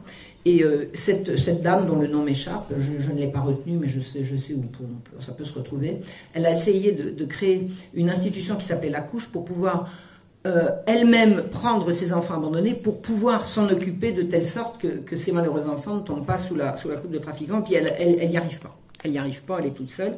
Saint Vincent de Paul est euh, alerté. Lui, il a décidé de sauver les enfants. Alors, je voulais vous, dire quelque chose concernant Saint Vincent de Paul. C'est rigolo parce que moi, j'ai grandi à l'école de la République. Hein. Moi, j'ai eu la communale, machin, euh, laïque, euh, gratuite, obligatoire et tout y quanti. Et il y avait un personnage chrétien, deux personnages chrétiens qui avaient les, droits aux louanges de la République. La première, c'est Jeanne d'Arc, dont on prétendait qu'elle avait entendu des voix. Ça, il ne fallait pas trop, trop d'infos. Donc, et le deuxième, c'est Saint Vincent de Paul. Vincent de Paul est considéré comme le saint euh, euh, incontestable de, l'histoire de France laïque et républicaine. Il faut le savoir. Voilà, moi, quand j'ai appris, quand j'étais petit, je savais qu'il y avait un grand, grand, grand, grand monsieur qui s'appelait Saint Vincent de Paul, voilà, et qui qui s'est dévoué euh, à créer des institutions pour venir au secours d'enfants en détresse. Voilà. Donc, Saint Vincent de Paul a créé son institution, des, sœurs ou des frères de Saint Lazare, l'intitulé m'échappe, et euh, en 1640, et son institution euh, a été complètement absorbée par l'hôpital général dès le lendemain de sa mort. Alors je dis pas le lendemain, c'est pas une question d'un jour ou deux, mais euh, dans la foulée, la même année de toute façon, la même année. Je ne sais pas dans quel mois il est mort, mais dans la même année, en 1660, Saint Vincent de Paul est mort et le Parlement de Paris, l'hôpital général, donc le Parlement de Paris, a mis la main sur son institution. En 1672, donc 12 ans après la mort de M. Vincent, l'hôpital général a créé en face de Notre-Dame une, institution qui s'appelle la couche. la couche de Notre-Dame. Qu'est-ce que c'est que la couche? C'est l'endroit où vont être rassemblés les enfants abandonnés à la naissance, des enfants, qu'on trouve dans la rue, sur le porche des églises. La misère est trop forte, des gens abandonnent leurs enfants et ces enfants arrivent à la couche de Notre-Dame, la couche de rue de Notre-Dame. Alors, je veux que vous sachiez que je suis allée chercher aux archives de Paris euh, les cartons dans lesquels se trouvent les billets qu'on trouvait sur les langes de ces enfants. Aucun, ou pratiquement presque aucun de ces enfants n'était abandonné sans soin. Ils étaient baptisés, ils avaient un nom et ils avaient un petit billet de détresse, de recommandation signé des parents qui en fait n'abandonnaient pas leurs enfants mais les confiaient à la charité publique. C'est-à-dire c'est vraiment des gens, c'était pas c'était pas des poubelles. C'était pas des poubelles. Les enfants étaient langés, ils étaient, ils étaient, ils avaient un certificat de baptême, ils avaient un nom, un prénom, voilà. Et ils étaient pris en charge donc par la couche rue Neuve de rue Notre-Dame. C'est juste la, rue qui faisait face euh, précisément au porche de, de, l'église Notre-Dame, de la cathédrale. Et ces enfants, bah, une fois qu'ils arrivent à la couche, il fallait trouver des nourrices. Donc on partait en chasse de nourrices, c'est-à-dire une femme qui venait d'accoucher, bon, ben, elle, elle, elle, allaitait son enfant, puis elle en prenait un deuxième, et puis le lait, plus on tire, plus il y en a. Hein. Donc euh, des femmes se faisaient un complément de salaire comme ça en, allaitant les enfants de la couche. Mais c'était pas facile de trouver des femmes. Euh, il fallait que le lait soit correct, il fallait que la, nourrice soit propre, enfin, il fallait être recommandé. C'était, problématique. C'était problématique. Il y en avait beaucoup qui, qui, mouraient euh, faute d'avoir trouvé, une, bonne nourrice. Et à partir de 1674 est créée la couche de Saint-Antoine, c'est-à-dire, c'est le deuxième bâtiment de la couche qui va être non plus en face de Notre-Dame, mais dans le faubourg. Alors, faubourg Saint-Antoine, je ne sais pas si vous connaissez le plan de Paris, mais c'est, la Bastille. C'est la Bastille c'est euh, quand vous êtes à la Bastille et que vous allez vers la Nation, c'est à quelques centaines de mètres. C'est ça, la couche de Saint-Antoine. Donc à partir de 5 ans jusqu'à 7 ans. Et à 7 ans, que deviennent ces enfants? Alors vous avez compris, une fois qu'ils sont là-dedans, ils n'ont plus d'autres tuteurs que, l'institution. Hein. Ce sont des enfants euh, abandonnés. À partir de 7 ans, ils vont quitter la couche pour aller, pour les petites filles, à la Salpêtrière, qui est le lieu de renfermement de toutes les malheureuses tombées dans l'indigence et dans la misère. L'hôpital général, je vous ai expliqué dans quel esprit ça avait été créé. Vous étiez pauvre, vous, n'aviez plus moyen de, vous soutenir. C'était l'hôpital général obligatoire. Et à partir de 7 ans, l'hôpital général de la Salpêtrière prend en charge les petites filles. Et les petits garçons sont envoyés à la pitié. Je ne sais pas pourquoi. Il y a un établissement spécifique pour petits garçons entre 7 et 11 ans. Pourquoi Je ne sais pas. Après, ils vont à Bicêtre. Les petits garçons vont à Bicêtre. Cet hôpital de la Pitié, à l'heure actuelle, il a été rasé, il a été remplacé par la mosquée de Paris. Si vous voulez savoir où c'est, prenez un plan de Paris, mosquée de Paris, vous dites l'hôpital de la Pitié, c'était là. Voilà. Il y avait 1600 enfants de moins de 12 ans à la salle pétrière en 1750. 1600 enfants de moins de 12 ans séparés de leur mère, vivant dans des dortoirs à part. Une mère entre à l'hôpital général avec son enfant, elle a passé le porche, on le lui enlève, elle ne le reverra pas. Sauf si elle sort et qu'elle a la chance de pouvoir le retrouver parce que l'hôpital veut s'en débarrasser. Mais a priori, vous entrez à l'hôpital général, on vous sépare de vos enfants. L'éducation est promue, c'est-à-dire qu'on dit qu'on va prendre les enfants euh, en charge à l'hôpital général pour les éduquer. Ah, ça, on va les éduquer. Et l'éduquer, c'est les mortifier, euh, les priver de tout. La conception janséniste de l'éducation est la suivante le diable attaque les enfants en permanence. Donc il faut sans arrêt être derrière pour empêcher le diable d'attaquer. Et euh, on va faire travailler ces enfants, et plus le travail, plus ils vont détester leur travail, et plus ils vont être sanctifiés. Allons-y. Pourquoi, pourquoi, se, pourquoi se gêner? La cruauté, le mode de fonctionnement, est systématiquement cruel par choix. C'est pas une dérive, c'est revendiqué. Les enfants déposés à la couche du parvis, tenez-vous bien, on dit qu'ils seront envoyés, la couche de, de Notre-Dame, ils vont être envoyés de préférence en nourrice en province, afin que les mères ne puissent abuser de cette facilité pour venir les nourrir. C'est-à-dire que si une mère est trop pauvre, qu'elle a abandonné son enfant, on va faire en sorte qu'elle puisse pas en douce venir l'allaiter. Ça consisterait en quoi de lui permettre de venir l'allaiter en douce? Pas simplement de l'aider à allaiter, de lui venir en aide. Et pour éviter cet abus, on va systématiquement envoyer en nourrice en grande banlieue pour pas que les mères viennent les allaiter. C'est-à-dire que c'est exactement l'inverse de ce que nous décrivait Claire tout à l'heure. Dans l'ancien système, on a un enfant, on va faire en sorte, par tous les moyens, qu'il retrouve sa mère. Là, on va faire en sorte que par tous les moyens, sa mère ne puisse pas le retrouver. Les enfants nés à la force à la salpêtrière. La salpêtrière a une force. Une force, c'est une, prison. C'est la prison de la prison. La salpêtrière, c'est en soi un vaste camp euh, de, prisonniers. Et à l'intérieur, il y a une force, c'est-à-dire une geôle. Voilà. Donc il y a des enfants qui naissent à la force parce que la force est le lieu de renfermement de beaucoup de prostituées. Donc il y a des prostituées qui viennent ou simplement des filles qui ont des, filles mères, vous savez, des filles qui ont, mal tourné et que personne ne soutient. Donc elles viennent accoucher à la salpêtrière. Eh bien, on leur enlève systématiquement leur enfant à la naissance. Les femmes hurlent, elles hurlent de douleur. On leur enlève leur enfant à la naissance et on va envoyer les enfants à la couche du parvis où on passe son temps à chercher des mères, alors que celles à qui on vient de l'enlever, elles ont ce qu'il faut pour le nourrir. C'est une politique, c'est un choix. On ne va pas en plus leur permettre de les nourrir. C'est une cruauté absolument gratuite, c'est un système. Le 8 janvier 1703, une femme a été arrêtée pour mendicité. Je l'ai vue entrer à la salle pétrière. Elle avait un enfant à la mamelle et un autre à la main. Elle entre à la salle pétrière, un enfant à la mamelle et un autre à la main. On lui a retiré celui qu'elle avait à la main pour l'envoyer à la couche, alors qu'elle est entrée avec. La logique, c'est la séparation évitera la reproduction de la gueuserie. La gueuserie, ça se passe de mère en fille, de père en fils. On va interdire la reproduction de la gueuserie. On vous a dit que la pauvreté, c'était un vice. Eh bien, pour empêcher le vice de se propager, on va séparer les enfants des parents quand ils sont pauvres. C'est tout un système. Le 3 avril 1772, on est près de la Révolution là, une demoiselle Beauchamp a abandonné une petite fille à la naissance. Pourquoi? Parce qu'elle était trop pauvre. Sa situation s'arrange. Elle va la rechercher. Non. Mais pourquoi? Non, vous n'aviez qu'à pas l'abandonner. Mais si, je l'ai abandonné parce que j'étais trop pauvre. Trop tard, on le garde. Mais si ces gens-là gardent les enfants, c'est pourquoi au fait? Qu'est-ce qu'ils en font? Pourquoi faire? Vous avez là une femme qui dit non, je veux reprendre mon enfant, ça va mieux, je le réclame. Non, madame, vous ne l'aurez pas. Cette malheureuse qui s'appelait Beauchamp. Je n'ai pas, je n'ai pas suivi le, dossier, c'est très très compliqué parce qu'il y a des tas de trucs qui ont disparu. J'ai réussi à remonter des filières comme ça en croisant les dossiers.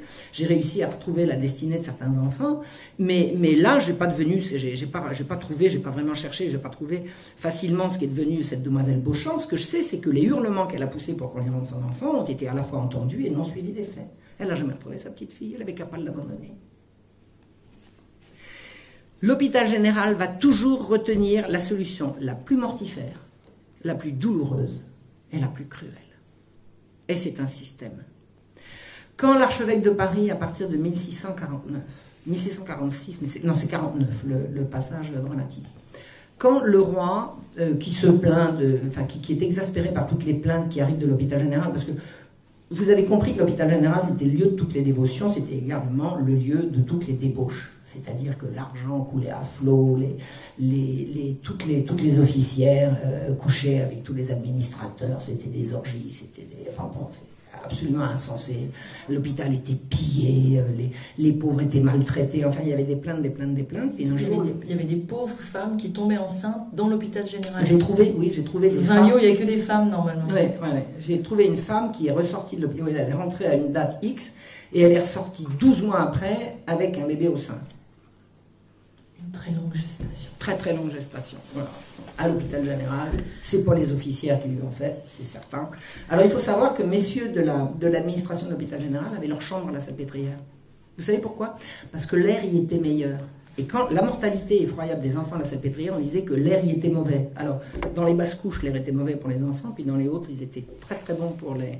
Bon, on a compris, quoi. On a compris que vous avez là, des femmes enfermées, euh, des femmes et des enfants enfermés. Euh, non, j'ai peut d'esprit mal tourné. Non, je ne sais pas qu'est-ce que vous avez compris, vous. Moi, non, rien rien, rien. Je, délire, certainement, je divague. Voilà. Donc, quand le roi, euh, exaspéré de ce qui se passait, a dit à l'archevêque de Paris, d'abord il a nommé l'archevêque de Paris, il est allé chercher euh, dans Périgord euh, monseigneur de Christophe de Beaumont, il lui a dit, vous allez être archevêque de Paris et vous allez siéger à l'hôpital général. L'archevêque, enfin le futur archevêque, a plongé devant le roi en suppliant Sa Majesté de ne rien faire. Le roi lui a dit c'est un ordre. Il en a souffert jusqu'à la mort, jusqu'à la mort. Ça a été épouvantable, ça a été homérique. La guerre entre l'archevêque qui avait ordre d'aller mettre de l'ordre à l'hôpital général et les administrateurs qui ne voulaient pas le voir là, ça a duré euh, jusqu'à la Révolution. Non, jusqu'à la mort de, l'archevêque, je pas, peu de temps avant la Révolution. Voilà. Donc l'archevêque a réussi par un tour de passe-passe qui montrait qu'il était particulièrement autoritaire, mais il était là pour ça. Euh, il avait réussi à faire nommer euh, une amie à lui qui s'appelait Madame de Moisan, euh, officière supérieure de la salpêtrière, en disant avec cette dame dans, le, dans, la place, au moins je saurai ce qui se passe et, et euh, les cruautés les plus, les plus terribles euh, seront au moins, au moins surveillées et empêchées. Et quand Louise de Moisan a vu dans quelles conditions accoucher les filles à la force, les, les malheureuses qui N'écoutant que son bon cœur, elle a ouvert sa chambre et son lit à cette fille en disant Venez accoucher chez moi. Ouh là là là attendez, il a fallu y avoir une grève générale de la magistrature, il a fallu qu'elle demande pardon, que la fille retourne, euh, renvoie à la force. Je veux dire, une, attitude de commisération et de générosité de ce type, c'était apparenté à de la diablerie, ni plus ni moins. Je veux que vous sachiez, quand je vous disais que les femmes à qui on, retirait leurs enfants euh, euh, hurlaient, il y a des témoignages que certaines nuits à Paris, parce que la salpêtrière était à l'extérieur de Paris. La salpêtrière, à l'heure actuelle, c'est la gare d'Austerlitz. Je ne sais pas si ça, vous, dit quelque chose, c'est sur la Seine. La gare d'Austerlitz, c'est l'ancienne gare de la salpêtrière, là où arrivaient les bateaux. Les, enfants qui étaient mis dans les, barges, dans Lyon par exemple, à Auxerre, et qui arrivaient sur Paris, ils pouvaient entrer à la salpêtrière sans entrer dans, la ville. La salpêtrière était hors les murs. Donc, les habitants de Paris, certaines nuits, quand ils dormaient pas, ils entendaient la plainte de la salpêtrière. C'était les hurlements de douleur de toutes les femmes qui s'y mettaient ensemble pour hurler leur douleur. Quels sont les noirs secrets de l'hôpital? Vous avez compris qu'il y avait des choses à cacher. J'ai pris une année au hasard. J'ai fait énormément de recherches, je vais vous en donner une spécifiquement. 1747, entre le mois d'avril et le mois de juillet 1747. Et je suis allée regarder qui il y avait, qui est entré et sorti de la couche de Saint-Antoine cette année-là, entre avril et juillet. J'ai vu que 435 petits-enfants y sont entrés. 125 ont été envoyés à la pitié, je vous ai dit, c'était le lieu à partir de 7 ans, ou les 5 ans, non 5 ans, 5 ans. Euh, où étaient les, retenus les petits garçons? Donc, sur ces 435 enfants qui sont entrés, il y en a 125 qui ont été envoyés à la pitié, c'est les petits garçons, et 118 qui ont été envoyés à la salpêtrière. Ce sont les petites filles. Et 192, rien. Rien. Ils ne sont pas allés à la pitié, ils ne sont pas allés à la salpêtrière, et ils sont entrés. Qu'est-ce qu'ils sont devenus? Qu'est-ce qu'on en a fait? Les enfants, ça grandit. Est-ce qu'ils sont allés en apprentissage? Ah, oui, il y a un registre des contrats d'apprentissage, puisqu'on est au Faubourg Saint-Antoine, c'est un quartier ouvrier. Donc vous avez là des tas de patrons qui sont là, qui disent Moi je vais prendre un enfant en apprentissage. Pourquoi? Pour un maître, pour un, pour un, pour un, artisan, c'est merveilleux de prendre un, petit enfant. Il va lui apprendre le métier, puis après il va le former, puis après il va travailler avec lui. Je veux dire, le métier, ça se transmet. Les métiers, c'est une transmission. Donc prendre un enfant en apprentissage, c'est intéressant pour tout le monde, pour l'enfant qui va apprendre un métier, pour le patron qui va pouvoir avoir une main-d'œuvre formée aux, aux, arcanes du métier. Dans l'année en question, j'ai trouvé 14 contrats d'apprentissage. 14. C'est-à-dire sur ces 435 enfants qui sont rentrés, il y en a 14 qui sont partis en apprentissage. Bon, ils sont morts alors. Mais figurez-vous qu'il y a un registre des décès. Il y en a 10 qui sont morts cette année-là. 10. Il en reste 178 qui sont devenus quoi? Ils ont disparu. Ils sont entrés et ils ne sont pas sortis, ils ne sont pas morts, ils ne sont pas entrés en apprentissage, ils se sont volatilisés. 178. Rien que pour une année, en trois mois de temps. À cette date, ça fait 100 ans que l'hôpital général fonctionne en plus grand secret. Multiplié par le nombre d'années et rajouté trois mois de plus. C'est effroyable. Les enfants disparaissent par milliers, ils sortent sans destination. Vous avez des enfants, ils sortent, on ne sait pas où ils vont. Alors il y en a, on sait où ils vont. Ceux qui vont à la salpêtrière ou à la pitié, on a des registres. Et moi, alors, je suis, suis pas une historienne comme disent les autres, je suis juste une chercheuse de vérité historique. J'aime autant vous dire que j'ai regardé les registres de sortie de la pitié avec le nom et le matricule des enfants. Ensuite, je suis allée chercher les mêmes registres équivalents à la pitié et les mêmes registres équivalents à la salpêtrière pour les mêmes dates. Et j'ai retrouvé les matricules des enfants. Et vous savez ce que j'ai découvert?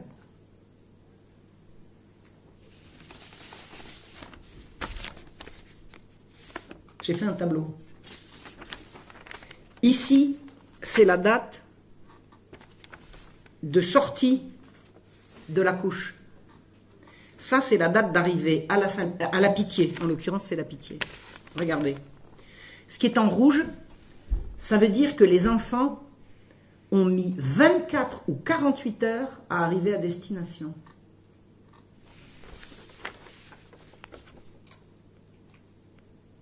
Ces enfants, il y a 500 mètres entre les deux institutions. Alors, je vais vous faire le.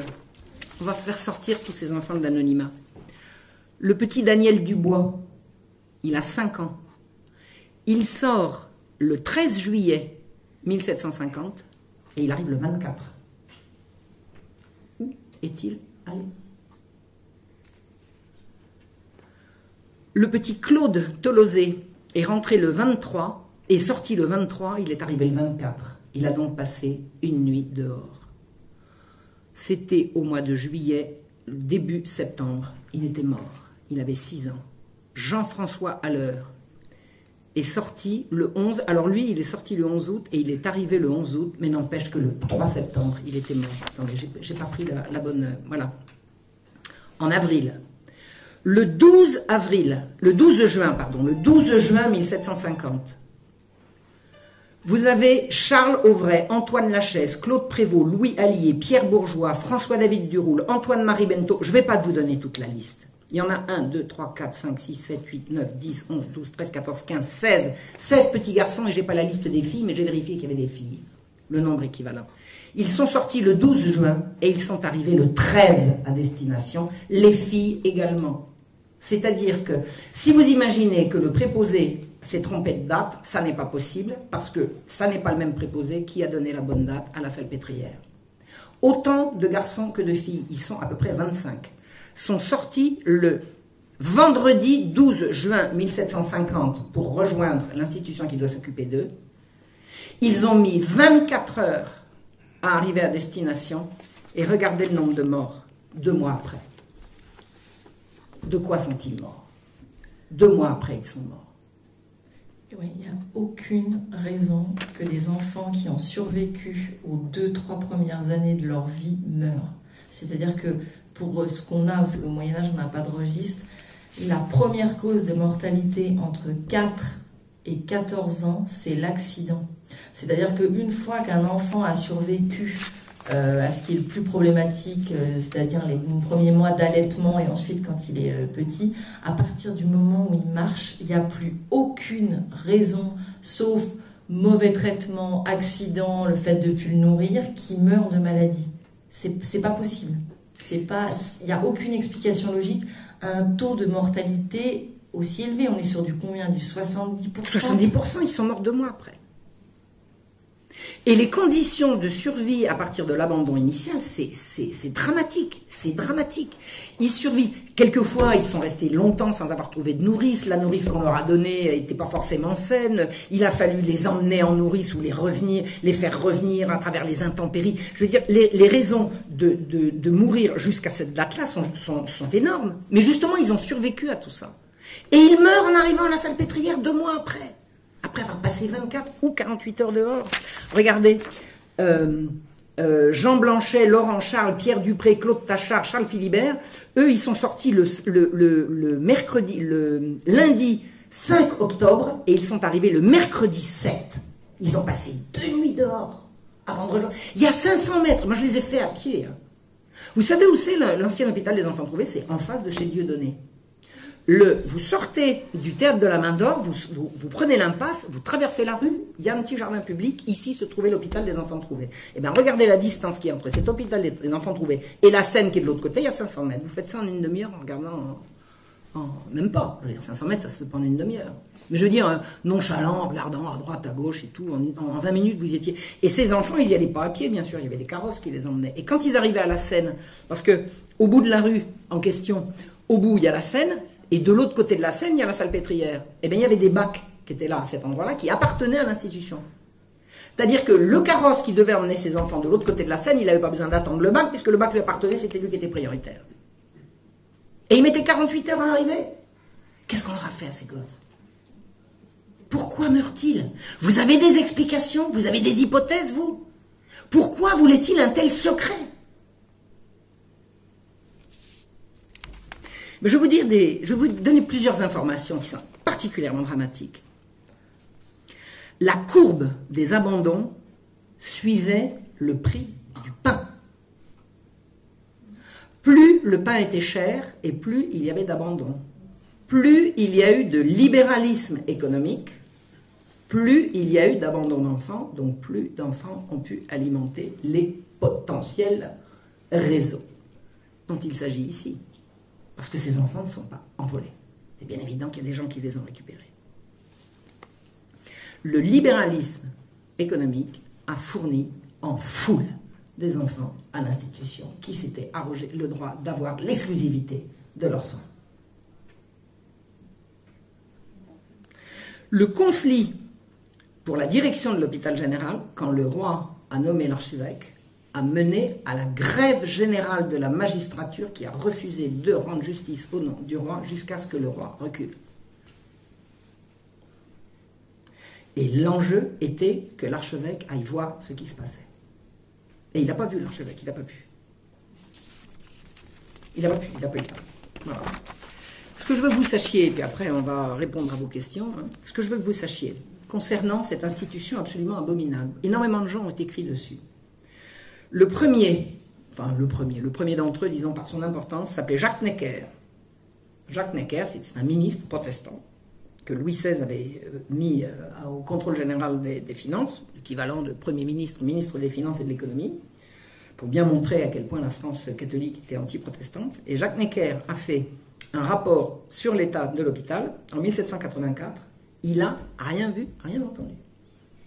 C'est-à-dire que tout ce qu'il bat, tout ce qu'il raconte de l'hôpital, est que ça ne va pas, mais que ces messieurs sont parfaits. Ça va pas, mais tout va bien. Changez rien.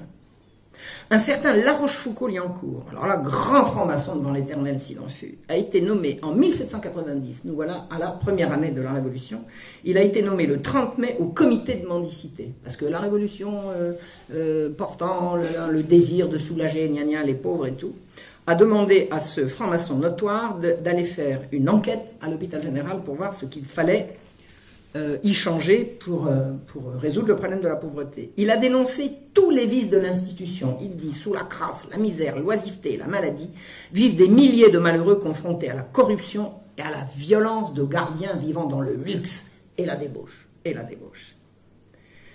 Il dit que les enfants de la couche et ceux de la salpêtrière vivent dans des conditions atroces et que leur mortalité en soi est un scandale. Mais vous savez de la faute à qui c'est? Pas des administrateurs Jamais. Eux sont absolument blancs comme neige. Il dit cette permanence des présidents de bureaux et d'établissements des différents ordres religieux qui, s'étaient emparés de tous les détails des hôpitaux durent nécessairement y propager une sorte de régime monastique et éloigner toute idée nouvelle de perfection. Il raconte que tout va mal à cause des prêtres alors que les prêtres ont été exclus de l'institution. Tout le rapport du duc de La Rochefoucauld-Liancourt est mensonger, mensonger. Il fait une histoire de l'institution où il va, je vous ai dit que l'hôpital général a été euh, créé en 1656. Il fait une histoire de l'aide aux pauvres avec toutes les législations contre la mendicité, pour les enfants, ceci, cela. Quand il arrive à 1632, il saute à 1660 et il oublie 1656, alors que l'hôpital général est la plus grosse institution du royaume. Il n'en parle pas. Son truc est mensonger et il raconte que si ça ne marche pas, c'est parce que les religieux y ont laissé des mauvaises habitudes. Il ment, il lave les administrateurs de toute responsabilité du fait que c'est dans l'état dans lequel il vit et il fait porter l'entière responsabilité par des lampistes. Et je vais vous dire, je l'ai déjà dit différentes reprises dans mes, dans mes conférences, mais je peux vous dire que dans ma naïveté, quand j'ai commencé mes études, j'étais encore très très républicaine. Moi, je croyais que la révolution c'était bien. Et euh, j'ai imaginé, j'ai imaginé que en tournant les pages des registres, vivement la révolution, que ça s'arrange. Elle a réalisé cet hôpital général. Absolument. On a, ils ont, l'hôpital général a été dissous en tant que tel, c'est-à-dire que l'administration en a changé. Les francs-maçons ont remplacé les jansénistes, ni vu ni connu, et ça continue. Les trafics d'enfants n'ont jamais été dénoncés. Comment voulez-vous que quelque chose qui n'a jamais été dénoncé? S'arrête Comment voulez-vous que ça s'arrête? Il y avait un trafic d'enfants qui se porte sur des milliers et des milliers par an, par an, sur Paris. Sur Paris. Et qui étaient ces administrateurs? C'était les opposants à l'absolutisme royal. C'est les gens qui voulaient absolument que le roi écoute son parlement et qui voulaient que le pape euh, écoute, euh, ses, parlements également. C'était des gens qui voulaient l'ingérence du, laïc dans le religieux et du, parlement dans les affaires du roi. Ce sont eux qui ont déclenché la Révolution française. Ce sont eux qui ont déclenché la Révolution française. L'encyclopédie de Diderot, dictionnaire raisonné des sciences, des arts et des métiers, elle est contemporaine de l'affaire qui a secoué le royaume, puisque je vous ai expliqué que, quand, le, roi a voulu envoyer l'archevêque, il y a une grève générale. L'encyclopédie a été écrite à ce moment-là, il n'y a pas un mot, il n'y a pas une allusion sur l'affaire. Vous pouvez tourner l'encyclopédie dans tous les sens, vous allez à mendiant, à enfant trouvé, à, pauvreté, à tout ce que vous voulez. L'hôpital général n'existe pas, c'était juste la plus grosse institution du royaume. C'est un secret ce qui se passait là-dedans. C'est le mensonge qui a prévalu jusqu'à aujourd'hui, pendant toute la Révolution. Il y a un, euh, un écrivain de l'époque qui s'appelait Louis-Sébastien Mercier, qui est un très très intéressant. J'ai pas forcément de sympathie pour lui, mais j'aime bien son. Je veux dire, pas de sympathie euh, idéologique, parce que je pense qu'il était. Euh, non, je vais, vais peut-être dire des bêtises, enfin bref. Je j'aime pas spécialement ce qu'il fait, mais j'aime bien m'en servir, parce que c'est un témoin essentiel de son temps. Et il a dit, au jour du jugement dernier, tous les pécheurs seront pardonnés, tous, sauf les administrateurs de l'hôpital général. Ce sera le mot de la fin, et vraiment, j'attends vos questions.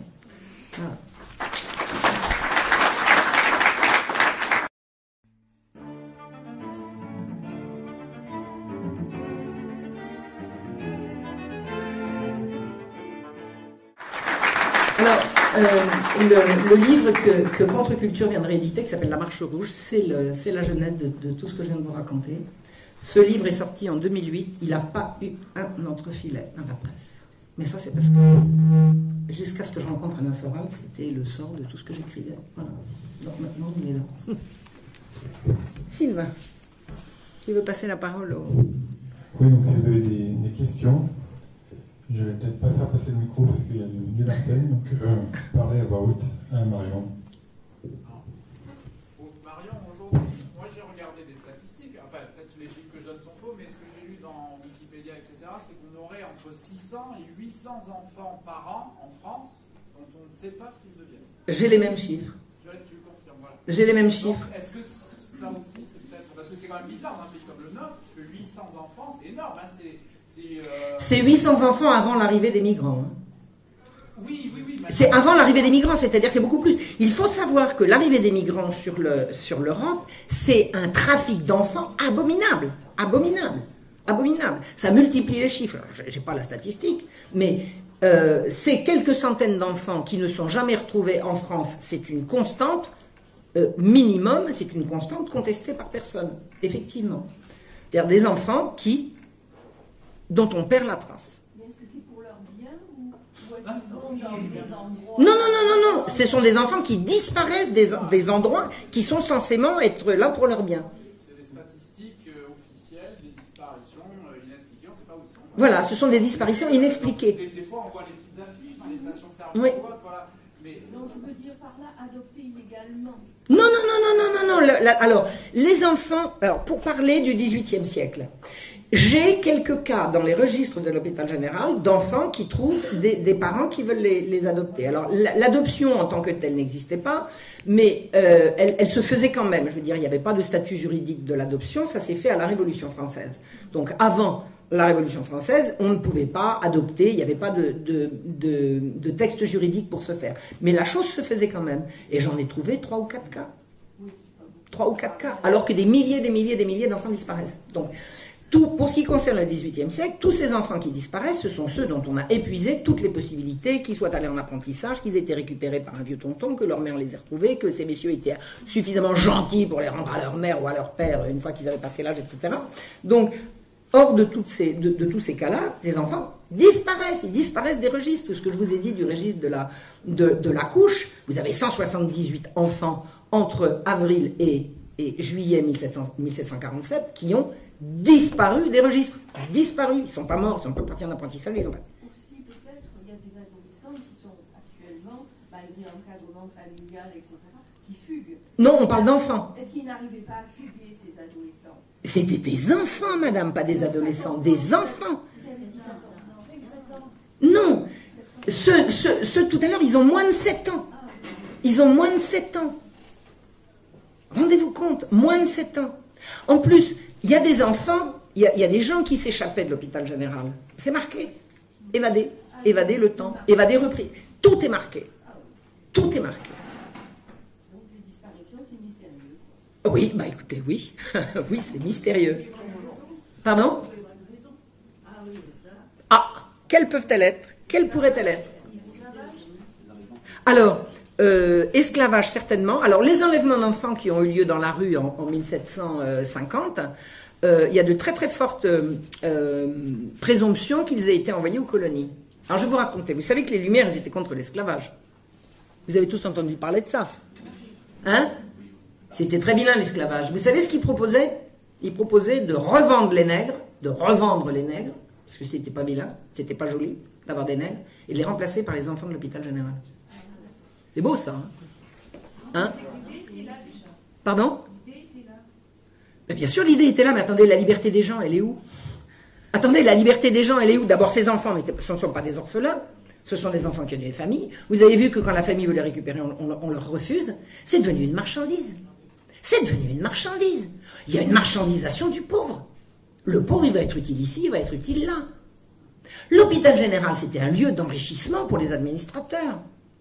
Il y a un administrateur qui va voir le président de Harley, c'était un grand magistrat du temps de Louis XIV, et le président de Harley lui dit euh, vous, vous avez un carrosse? Non. Ça viendra, n'inquiétez pas, on vous embauche.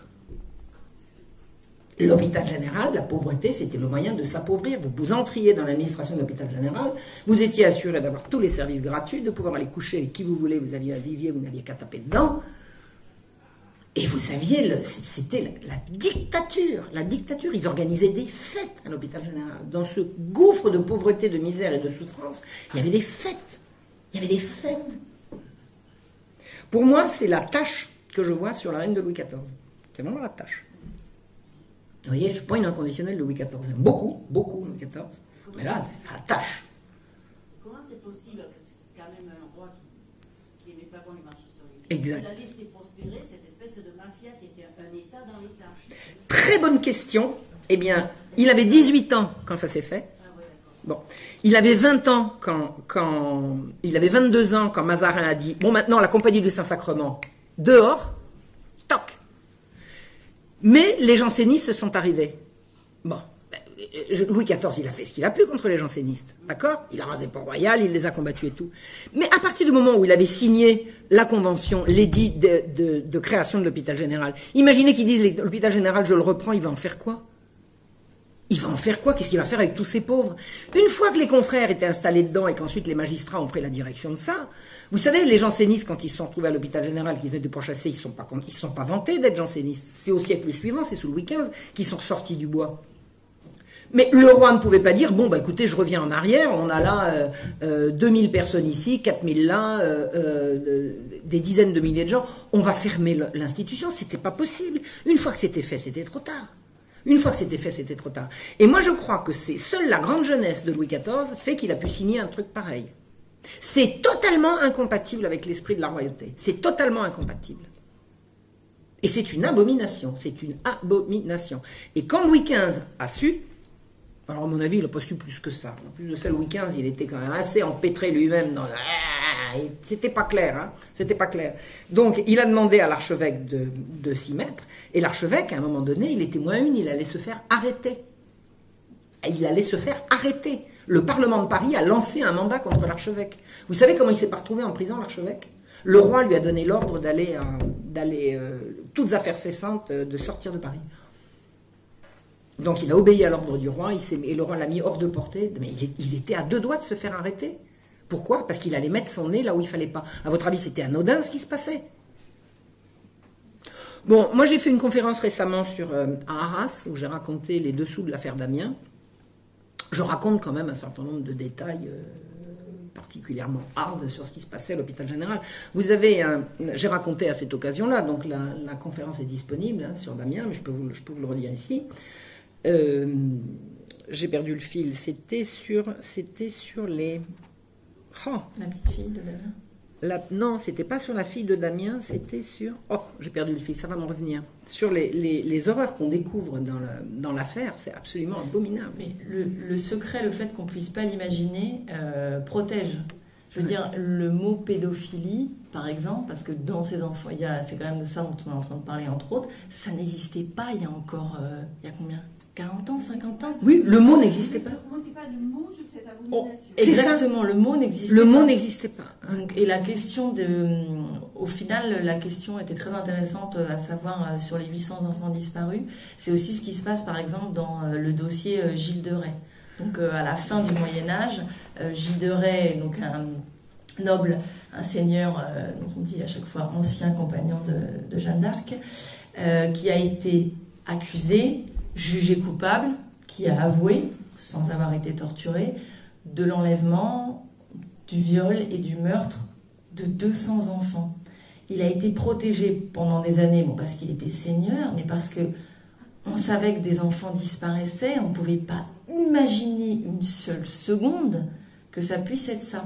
Et aujourd'hui, euh, Gilles de Rais, alors que nous avons les pièces du dossier, qu'il a avoué que nous avons, on, les avait, on l'avait séparé de ses complices et que ses, complices ont avoué exactement la même chose, avec les mêmes dates, avec les mêmes lieux, avec les mêmes noms, euh, euh, et que ça- ces, ces sources, ont- enfin le dossier d'accusation a été, conservé. Aujourd'hui, vous avez des gens, le Sénat, c'est en quelle année? Le Sénat, en 1994, s'est amusé, un jour de, de- vacances du Sénat, de faire le procès en réhabilitation de Gilles Rais, avec des sénateurs. Voilà, et donc ils l'ont innocenté. Et ils l'ont innocenté. Et la question à chaque fois que quand on parle de ces questions, on va vous dire vous ne pouvez rien prouver, euh, c'est on l'a accusé, euh, blablabla. Mais la question c'est il y a 200 personnes qui ont dit que leur enfant avait disparu. À 200 personnes Deux- oui, 200 familles 200 familles, non, mais ça fait 200 enfants dont les plaintes ont été entendues. Parce qu'on la, la rumeur courait depuis euh, des années que euh, euh, fallait pas aller en pays de Ray parce que les enfants disparaissaient. Enfin, c'était c'était tout le monde entre guillemets le, le- le savait. C'était c'était secret de Polichinelle. ouais, c'était secret de Polichinelle et c'était le c'était le seigneur de la de la région donc c'était problématique. Mais la question au final, une fois que vous avez en face de vous quelqu'un qui vous dit il n'était pas coupable, nous n'avons pas retrouvé les cadavres, c'était pas lui et tout, il reste une seule question où sont ces 200 enfants? Bah c'est tout parce que Oui. Moi, je voudrais vous poser une question. Est-ce qu'à l'époque, bon, c'est une question de contexte, euh, la, la pédophilie était banalisée comme aujourd'hui? Mais pas jamais de la vie qu'on pouvait mais avoir un Jacques, un con... C'est le crime des crimes hein, C'est le crime des crimes qui ne se nomme même pas. Mais c'est le crime des crimes, c'est la peine de mort immédiate Voilà, parce qu'aujourd'hui, c'est, c'est- bon, il passe à la radio, c'est bien. Mais attendez, la peine de mort a été abolie, la peine de mort a été abolie, et juste après l'abolition de la peine de mort, les scandales pédocriminels commencent à éclater, si vous vous souvenez. On n'en parlait jamais avant. La- L'atteinte à l'intégrité d'un enfant est le crime des crimes toujours. Toujours. Ça a toujours été. c'était alors c'est ça qui est intéressant, c'est assez le crime des crimes. compliqué à comprendre, mais même dans la société romaine, d'accord, où le maître faisait ce qu'il voulait de son esclave, d'accord. Donc il y avait, euh, il y a- il y avait sûrement des maîtres pédophiles sur leurs sur leurs esclaves, mais entre eux, c'est-à-dire qu'il y avait les égaux entre eux, le, le, le viol sur mineur d'un citoyen, c'était la peine de mort. Et la peine de mort était très peu pratiquée. Donc, après, on va, on va nous dire. Et alors, c'était tellement, euh, tellement important que quand les, les enfants citoyens, garçons et filles, allaient dans des endroits où ils se retrouvaient, par exemple, quand on allait au bain public, quand on allait dans les thermes, ils devaient porter autour du cou quelque chose qui s'appelait la bulle pour les différencier de, de, ceux qui étaient là, qui pouvaient être, euh, qui pouvaient être esclaves. Et on a eu des, des cas comme ça. Et et on, a des cas dans le, dans les dans les, ce, que, ce que nous ont laissé les, les latins qui ont écrit, de Romains qui ont été condamnés à mort. Alors, pour nous, c'est bizarre, on se dit, ils pouvaient sur les esclaves et sur. Oui, c'était une conception, il y avait les. Ah, c'était la conception de, de, de Voilà, mais entre eux, ils protégeaient, sur leurs propres enfants, c'était le crime des crimes. Aussi. Et c'était la peine de mort. Et à Rome, on condamnait peu à la peine de mort. Donc la, la banalisation est récente. Exactement. Mais complètement, elle date de mai 68. L'acceptation sociétale, je veux dire. Bon, on peut dire ouvertement, ben, j'aime les enfants. C'est les années 70, c'est les conséquences de la, c'est les conséquences de ce qu'on a appelé la révolution sexuelle, c'est le rapport Kinsey, c'est tous ces trucs-là. C'est l'organisation, c'est la décadence organisée de, de, de l'Occident chrétien. C'est comme ça que ça se passe. C'est comme ça que ça se passe. Et je vous dis, dans les, affaires de migrants, il se passe des trucs abominables, abominables, abominables. Parce que vous avez vu, comme moi et comme tout le monde, que, c'est majoritairement des hommes seuls, mais il y a des femmes et des enfants. Et ben, faut pas, faut pas se trouver sous leur tente. Hein faut pas se trouver sous leur tente. C'est une abomination ce qui se passe. Et c'est ce qu'on appelle l'émergence de droits sexuels, c'est la décadence, c'est Sodome et Gomorre. C'est Sodome et Gomorre. Et le, le, ces, histoires d'enlèvement d'enfants à l'époque de, de Louis XV, moi j'ai découvert la vérité concernant le, concernant le procès d'Amiens, parce que je savais que sa fille avait été enlevée au moment où on enlevait les enfants en 1750, et j'ai voulu aller voir euh, si elle était dans les registres de l'hôpital général, et c'est là qu'en tournant les pages, j'ai vu qu'elle n'y était pas, mais alors il y en avait, il y en avait, il y en avait, il y en avait, il y en avait, alors que jusqu'à, il y a encore un temps euh, relativement récent, on disait oui, mais dans les enlèvements d'enfants de 1750, il n'y avait pas de filles, il y avait surtout des garçons, tiens, Bernic, Bernic, il ramassait des enfants à l'appel, et l'idée c'était, euh, en 1750, probablement de les envoyer, de les envoyer aux colonies. Par rapport à. Parce que les archives de l'Hôtel Dieu, parce que l'Hôtel Dieu a continué à, exister pour recevoir les pèlerins, les voyageurs, euh, et en fait, de, de, fait, dedans, il y avait des, il y avait des pots. Alors, les archives de l'Hôtel Dieu, elles ont brûlé à plusieurs reprises. C'est dommage, hein. Et les archives de l'hôpital général aussi. Non, les archives de l'hôpital sauvées. Les archives de l'hôpital général ont été sauvées parce que, parce que, alors, il y a des, il y a des, des l'intervention divine, mais surtout l'intervention d'un archiviste, ce sont des, des, énormes registres comme ça, épais comme ça. Quand, quand vous avez un, voilà, je serais, je serais obligé d'avoir le ça de table pour consulter les registres comme ça. Puis j'en ai photographié plein et tout. Ces registres en 1871 au moment de la Commune de Paris de 1871. Énormément d'archives ont brûlé. Toutes les archives de la, préfecture de police ont brûlé. Ça, à mon avis, c'est pas du tout l'effet du hasard. Ce sont des incendies criminels. Et il y a des archivistes de l'assistance publique qui ont pris ces énormes trucs, qui les ont mis sur leur dos et qui les ont fait monter dans la coupole de la chapelle euh, Saint-Louis de la Salpêtrière. La Salpêtrière, vous la repérez de loin, oui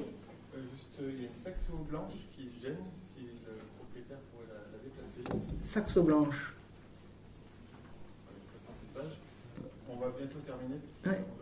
Ouais, D'accord, ok. Donc, le, le, la salpêtrière, on la repère de loin parce qu'il y a la chapelle Saint-Louis et la chapelle a un dôme. Et des gens, en 1871, ont pris ces registres, ils les ont montés, ils les ont mis dans le dôme en attendant que les incendies passent. Eh ben, chapeau, je ne sais pas qui, est le, qui sont les courageux anonymes, mais ça, c'est des gens qui devaient savoir que des, que des secrets allaient être brûlés et que voilà. Que et on les a tous. Parce qu'à l'Hôtel Dieu, les archives ont brûlé quatre fois. C'est avec les archives de la police, les archives les plus inflammables de oui, de France. Regardez tous ces enfants dont je vous dis qui sont morts à l'Hôtel Dieu là. On ne retrouvera pas le décès à l'Hôtel Dieu. Les registres de l'Hôtel Dieu ont disparu. C'est-à-dire, je sais qu'ils sont morts à l'Hôtel Dieu parce que dans le registre de la pitié, il y a marqué parti à l'Hôtel Dieu et mort à l'Hôtel Dieu. Mais les archives, les archives de l'Hôtel Dieu, elles, ne sont pas disponibles. Donc on est obligé, pour reconstituer toutes ces horreurs, de, de, travailler avec des blancs, avec des trous, avec des creux, et à, voilà, et à, et à travailler comme ça. Voilà, voilà. Je n'ai pas retrouvé ce que je voulais vous dire tout à l'heure sur le, à propos de Damien et de, de, de ces enlèvements. Je, je sais pas. Oui Avez-vous eu l'occasion de, de, travailler sur les archives d'outre-mer? Parce que le docteur Non. Non, non, non, non. Mais vous savez, moi je lance un appel, hein, si des gens pouvaient faire ces recherches. Tu les en as vu arriver au Québec? Oui, alors il y en a qui sont arrivés au Québec, il y a quelqu'un qui m'a dit qu'il allait regarder, puis j'ai pas eu de nouvelles. Je suis sûre qu'il y en a, je suis sûre qu'il y a de nombreux de ces enfants qui sont allés, euh, je pense qu'il y en a qui sont allés en Méditerranée, parce qu'il y a eu, et il y a encore des trafics d'enfants en direction de la Méditerranée, ça c'est sûr. Il y a toujours eu, et il y a encore. Bon. Mais il y a eu certainement des trafics en direction de l'Amérique aussi, du Nouveau Monde. Ça, j'en suis sûre. Et euh, moi, j'ai euh, 1500 noms sur 10 ans. À mon avis, on doit pouvoir en retrouver. Mais je ne veux pas le faire. hein. Il faudrait, faudrait se mettre à plusieurs. Il faudrait lancer des appels. Oui question. En fait, c'est c'est pour les deux. Alors, entre le 5e siècle, la fin de l'Empire romain, et puis le 18e siècle, selon vous, si vous aviez à voyager dans, dans le temps, quelle est l'époque que vous choisiriez comme euh, l'époque d'accueil et lieu d'accueil en étant euh, faible ou en situation euh, de pauvre, selon la définition que Claire a donnée au début de son intervention Il n'y a pas une terre d'accueil euh, plus. enfin, là, on a vu deux pics très hostiles. Euh, Bah, Le Moyen-Âge est beaucoup plus protecteur. Ouais, Le Moyen-Âge est incontestablement plus doux à vivre. Je pense que les conditions extérieures sont dures, mais les conditions humaines sont, sont, euh, sont, sont maximum. Ce que je vous ai raconté là, c'est à partir du moment où il y a des enfants ou à partir du moment où il y a des gens pauvres, il y a forcément des prédateurs. Je veux dire, le Moyen-Âge, c'est pas le monde des bisounours. Par contre, euh, quand on regarde les statuts, c'est fait pour fonctionner. Et si ça fonctionne pas, s'il y a des dérèglements, c'est-à-dire que par exemple, j'ai jamais trouvé dans aucun statut d'hôtel Dieu, quand des femmes accouchent, la possibilité qu'elles puissent laisser l'enfant. C'est même pas, ils n'arrivent pas à le concevoir. Et là, après, eux, ils écrivent dans les statuts, il est interdit à la femme de garder l'enfant. Vous voyez, le, le- on n'est pas dans le même monde. Donc, qu'il y ait eu des abus, qu'il y ait eu des prédateurs, là où il y a de la faiblesse, il y a de la prédation, c'est évident. Mais euh, je pense que... euh, le modèle de référence était beaucoup plus vertueux. le- donc, c'était fait pour fonctionner. C'était fait pour que ça marche. Et c'était pensé vraiment pour aider les gens dans la mesure du possible, avec l'hygiène qu'il était possible d'avoir, la médecine qu'on avait et, ce qu'on pouvait, euh, pouvait offrir selon, euh, selon la, ce qu'on avait à disposition. hein. je veux dire, la, la fin de la mortalité infantile, c'est la pénicilline. Donc c'est le 19e siècle. Ça n'a rien à voir avec les vaccins.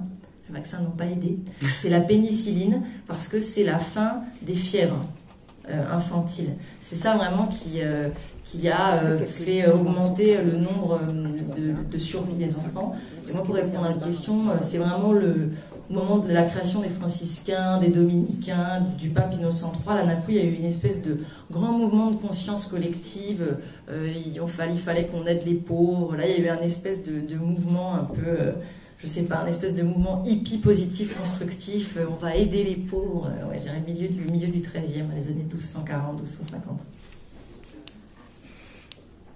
Ah oui Euh, euh, J'aurais voulu savoir pourquoi l'Église s'est laissée dépouiller de ses euh, institutions pour, euh, pour, euh, former l'hôpital général. Mais l'Église, elle a, elle a, on lui a fait la guerre, puis elle l'a perdue.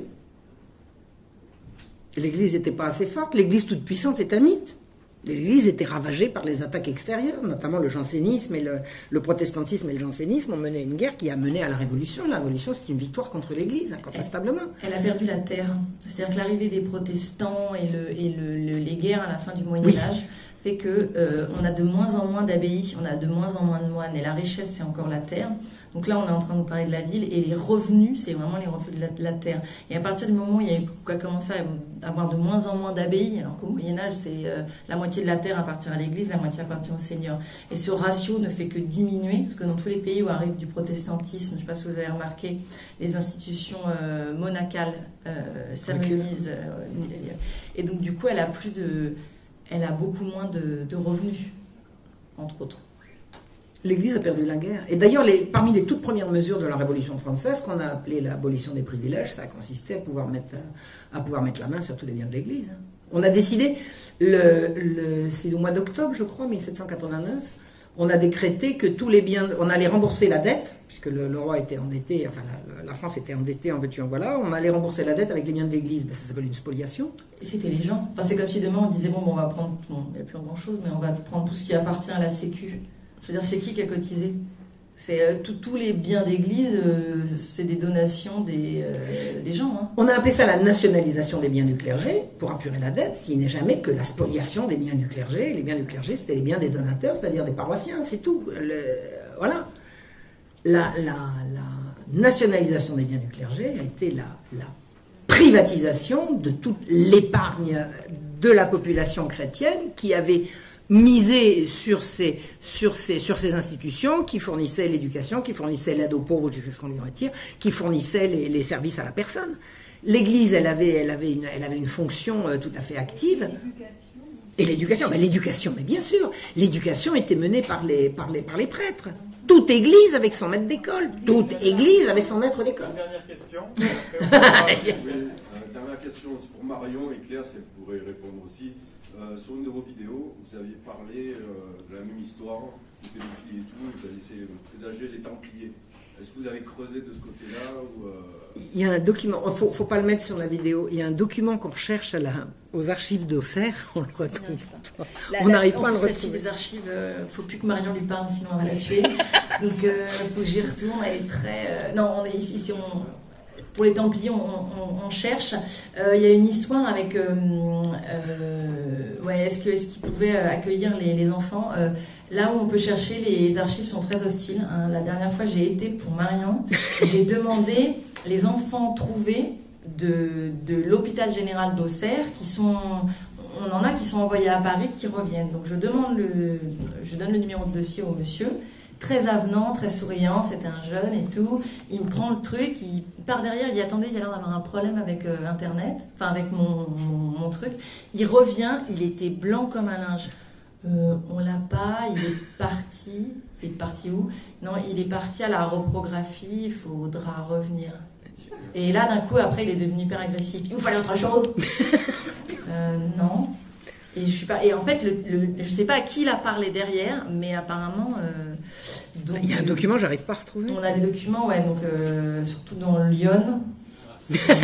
C'est peu, hein. euh, C'est un peu. euh, c'est un peu tendu comme sujet, ouais. C'est ouais, c'est. Mais donc oui, pour. euh, pour, euh, il faut qu'on retrouve absolument ce. J'ai ce parlé trop vite, j'aurais pas dû le dire. Non, hein. non, par contre, il y a quelque chose que j'ai trouvé, qui est sûr, c'est lorsque les Templiers sont arrêtés, on a, euh, on a des, dossiers de. euh, on leur pose des questions là. Euh, Est-ce est-ce qu'on leur a proposé la sodomie? Est-ce qu'ils ont vu l'idole? Enfin, on, on a ces trucs-là et on les a en double parce qu'ils ont été interrogés par les évêques. Et normalement, dans les règles de Saint Bernard, il est interdit de prendre des enfants de moins de 14 ou de 15 ans. Enfin, et il y en a un qui est là. Ça fait deux ans qu'il est en prison et qu'on dit qu'il est encore trop jeune pour avoir de la barbe. Et il dit qu'il est rentré dans l'institution, enfin qu'il est rentré euh, Chez les Templiers. c'est son oncle qui l'a amené. Donc vous imaginez, s'il est trop jeune pour avoir de la barbe, on va dire qu'il a 12 ans. Ça fait deux ans qu'il est en prison, donc quand il a été arrêté, il avait 10 ans. Et ça fait encore deux ans, donc ça veut dire qu'il avait entre 8 et 9 ans au moment où il est rentré chez les Templiers. Et donc son, sa déposition, c'est « je suis rentré ». Euh, on m'a fait mettre à genoux, on m'a fait jurer ceci, cela, on m'a fait cracher sur la croix, et ensuite il y a d'autres Templiers qui sont rentrés, et là je ne me souviens pas, je me suis évanouie. Et quand je me suis réveillée, j'étais dans mon lit. Alors déjà, il y a, oh, il y a- Oui. c'est pas normal qu'il y ait un enfant de, de, de, de 9 ans qui soit là, et alors ce, Cet évanouissement. cet évanouissement est, est- est plus que suspect, mais de toute façon, c'est comme euh, tout. Les archives des Templiers ont été perdues. Alors, euh, Probablement alors, pas pour tout le ouais, monde. Probablement pas été pour tout le pour tout le monde. ouais. Donc, euh, donc euh, voilà. euh, si la seule chose, si elles n'ont pas été détruites, le- l'endroit où elles sont actuellement, c'est, est-ce que vous savez, le premier endroit que les nazis ont perquisitionné quand ils sont arrivés à Paris? Rue Cadet. Vous savez ce qu'il y a à rue Cadet? Le Grand, Le Orient, Grand Orient de. France. Et ils ont emporté toutes les archives. Et les camions sont passés comme ça, ils ont emporté toutes les archives. Donc, s'il y avait des choses, à mon avis. À euh, Berlin. Voilà, non, mais euh, si elles étaient à Berlin, ça veut dire que ça pourrait être les Russes qui les ont. Si on fait des suppositions. Parce que quand les Russes sont arrivés, pareil, ils ont emporté les archives allemandes. Enfin, c'est- je- Je crois que Vladimir Poutine tient quelques Voilà, de nos si ces archives, ces archives ont été récupérées, autres que par des particuliers qu'on ne peut pas connaître, vu la fascination qu'avaient les francs-maçons pour les Templiers, s'il restait des choses, elles pouvaient être là. Et sinon, le reste, c'est aux archives secrètes euh, du Vatican. Alors là, si quelqu'un Si veut rentrer aux archives secrètes du et la Vatican. possibilité d'avoir une accréditation, euh, je suis preneuse, mais euh, là, euh, en l'état, euh, voilà. Donc non, non, c'est il y a, il y a des il y a des archives qui disparaissent. hein. Il y a des archives qui disparaissent. Il y a des archives qui ont disparu depuis le 19e par rapport à aujourd'hui. C'est-à-dire que vous avez des, des, des trucs d'archives du 19e où il y a écrit oui, il y a un document qui parle de ça, et quand vous le demandez, ils l'ont plus. Incidemment, je voulais vous dire un truc sur les massacres de septembre. Vous avez peut-être toujours entendu dire que les massacres de septembre, c'est le peuple qui s'est révolté parce que le vilain euh, duc de Brunswick voulait égorger tout Paris et tout et tout. Bref. Et vous avez euh, au jour le jour pratiquement tous les, les, conseils du, Conseil de Paris, qui s'appelait la Commune de Paris, c'est pas la Commune de 1871, c'est celle de 1792. Et euh, ces documents qui ont disparu ont été, en leur temps, euh, euh, avant l'incendie, travaillés par des historiens qui ont dit ce qu'il y avait dedans. C'est-à-dire, et on peut savoir que les massacres de septembre ont été savamment, sciemment organisés par le gouvernement de Paris pour euh, euh, semer la terreur euh, dans la population et pouvoir imposer une convention républicaine, ta ta ta ta ta, ta, tout maintenant c'est clair et net. Donc les archives, avant qu'elles disparaissent, bah, il se trouve qu'il y a des gens qui ont déjà mis le nez dedans et qui ont commencé à publier et que on arrive, pas, on arrive à reconstituer, on arrive à, on arrive à reboucher les trous. Pardon? Le, la vérité, c'est comme l'eau. La vérité, c'est comme l'eau. Si vous voulez que l'eau ne s'échappe pas de la citerne, il faut que la citerne soit intégralement étanche. Vous faites un tout petit, tout petit, tout petit trou, elle se videra. D'une façon ou d'une autre, à un moment ou à un autre. Merci Marion, merci Claire.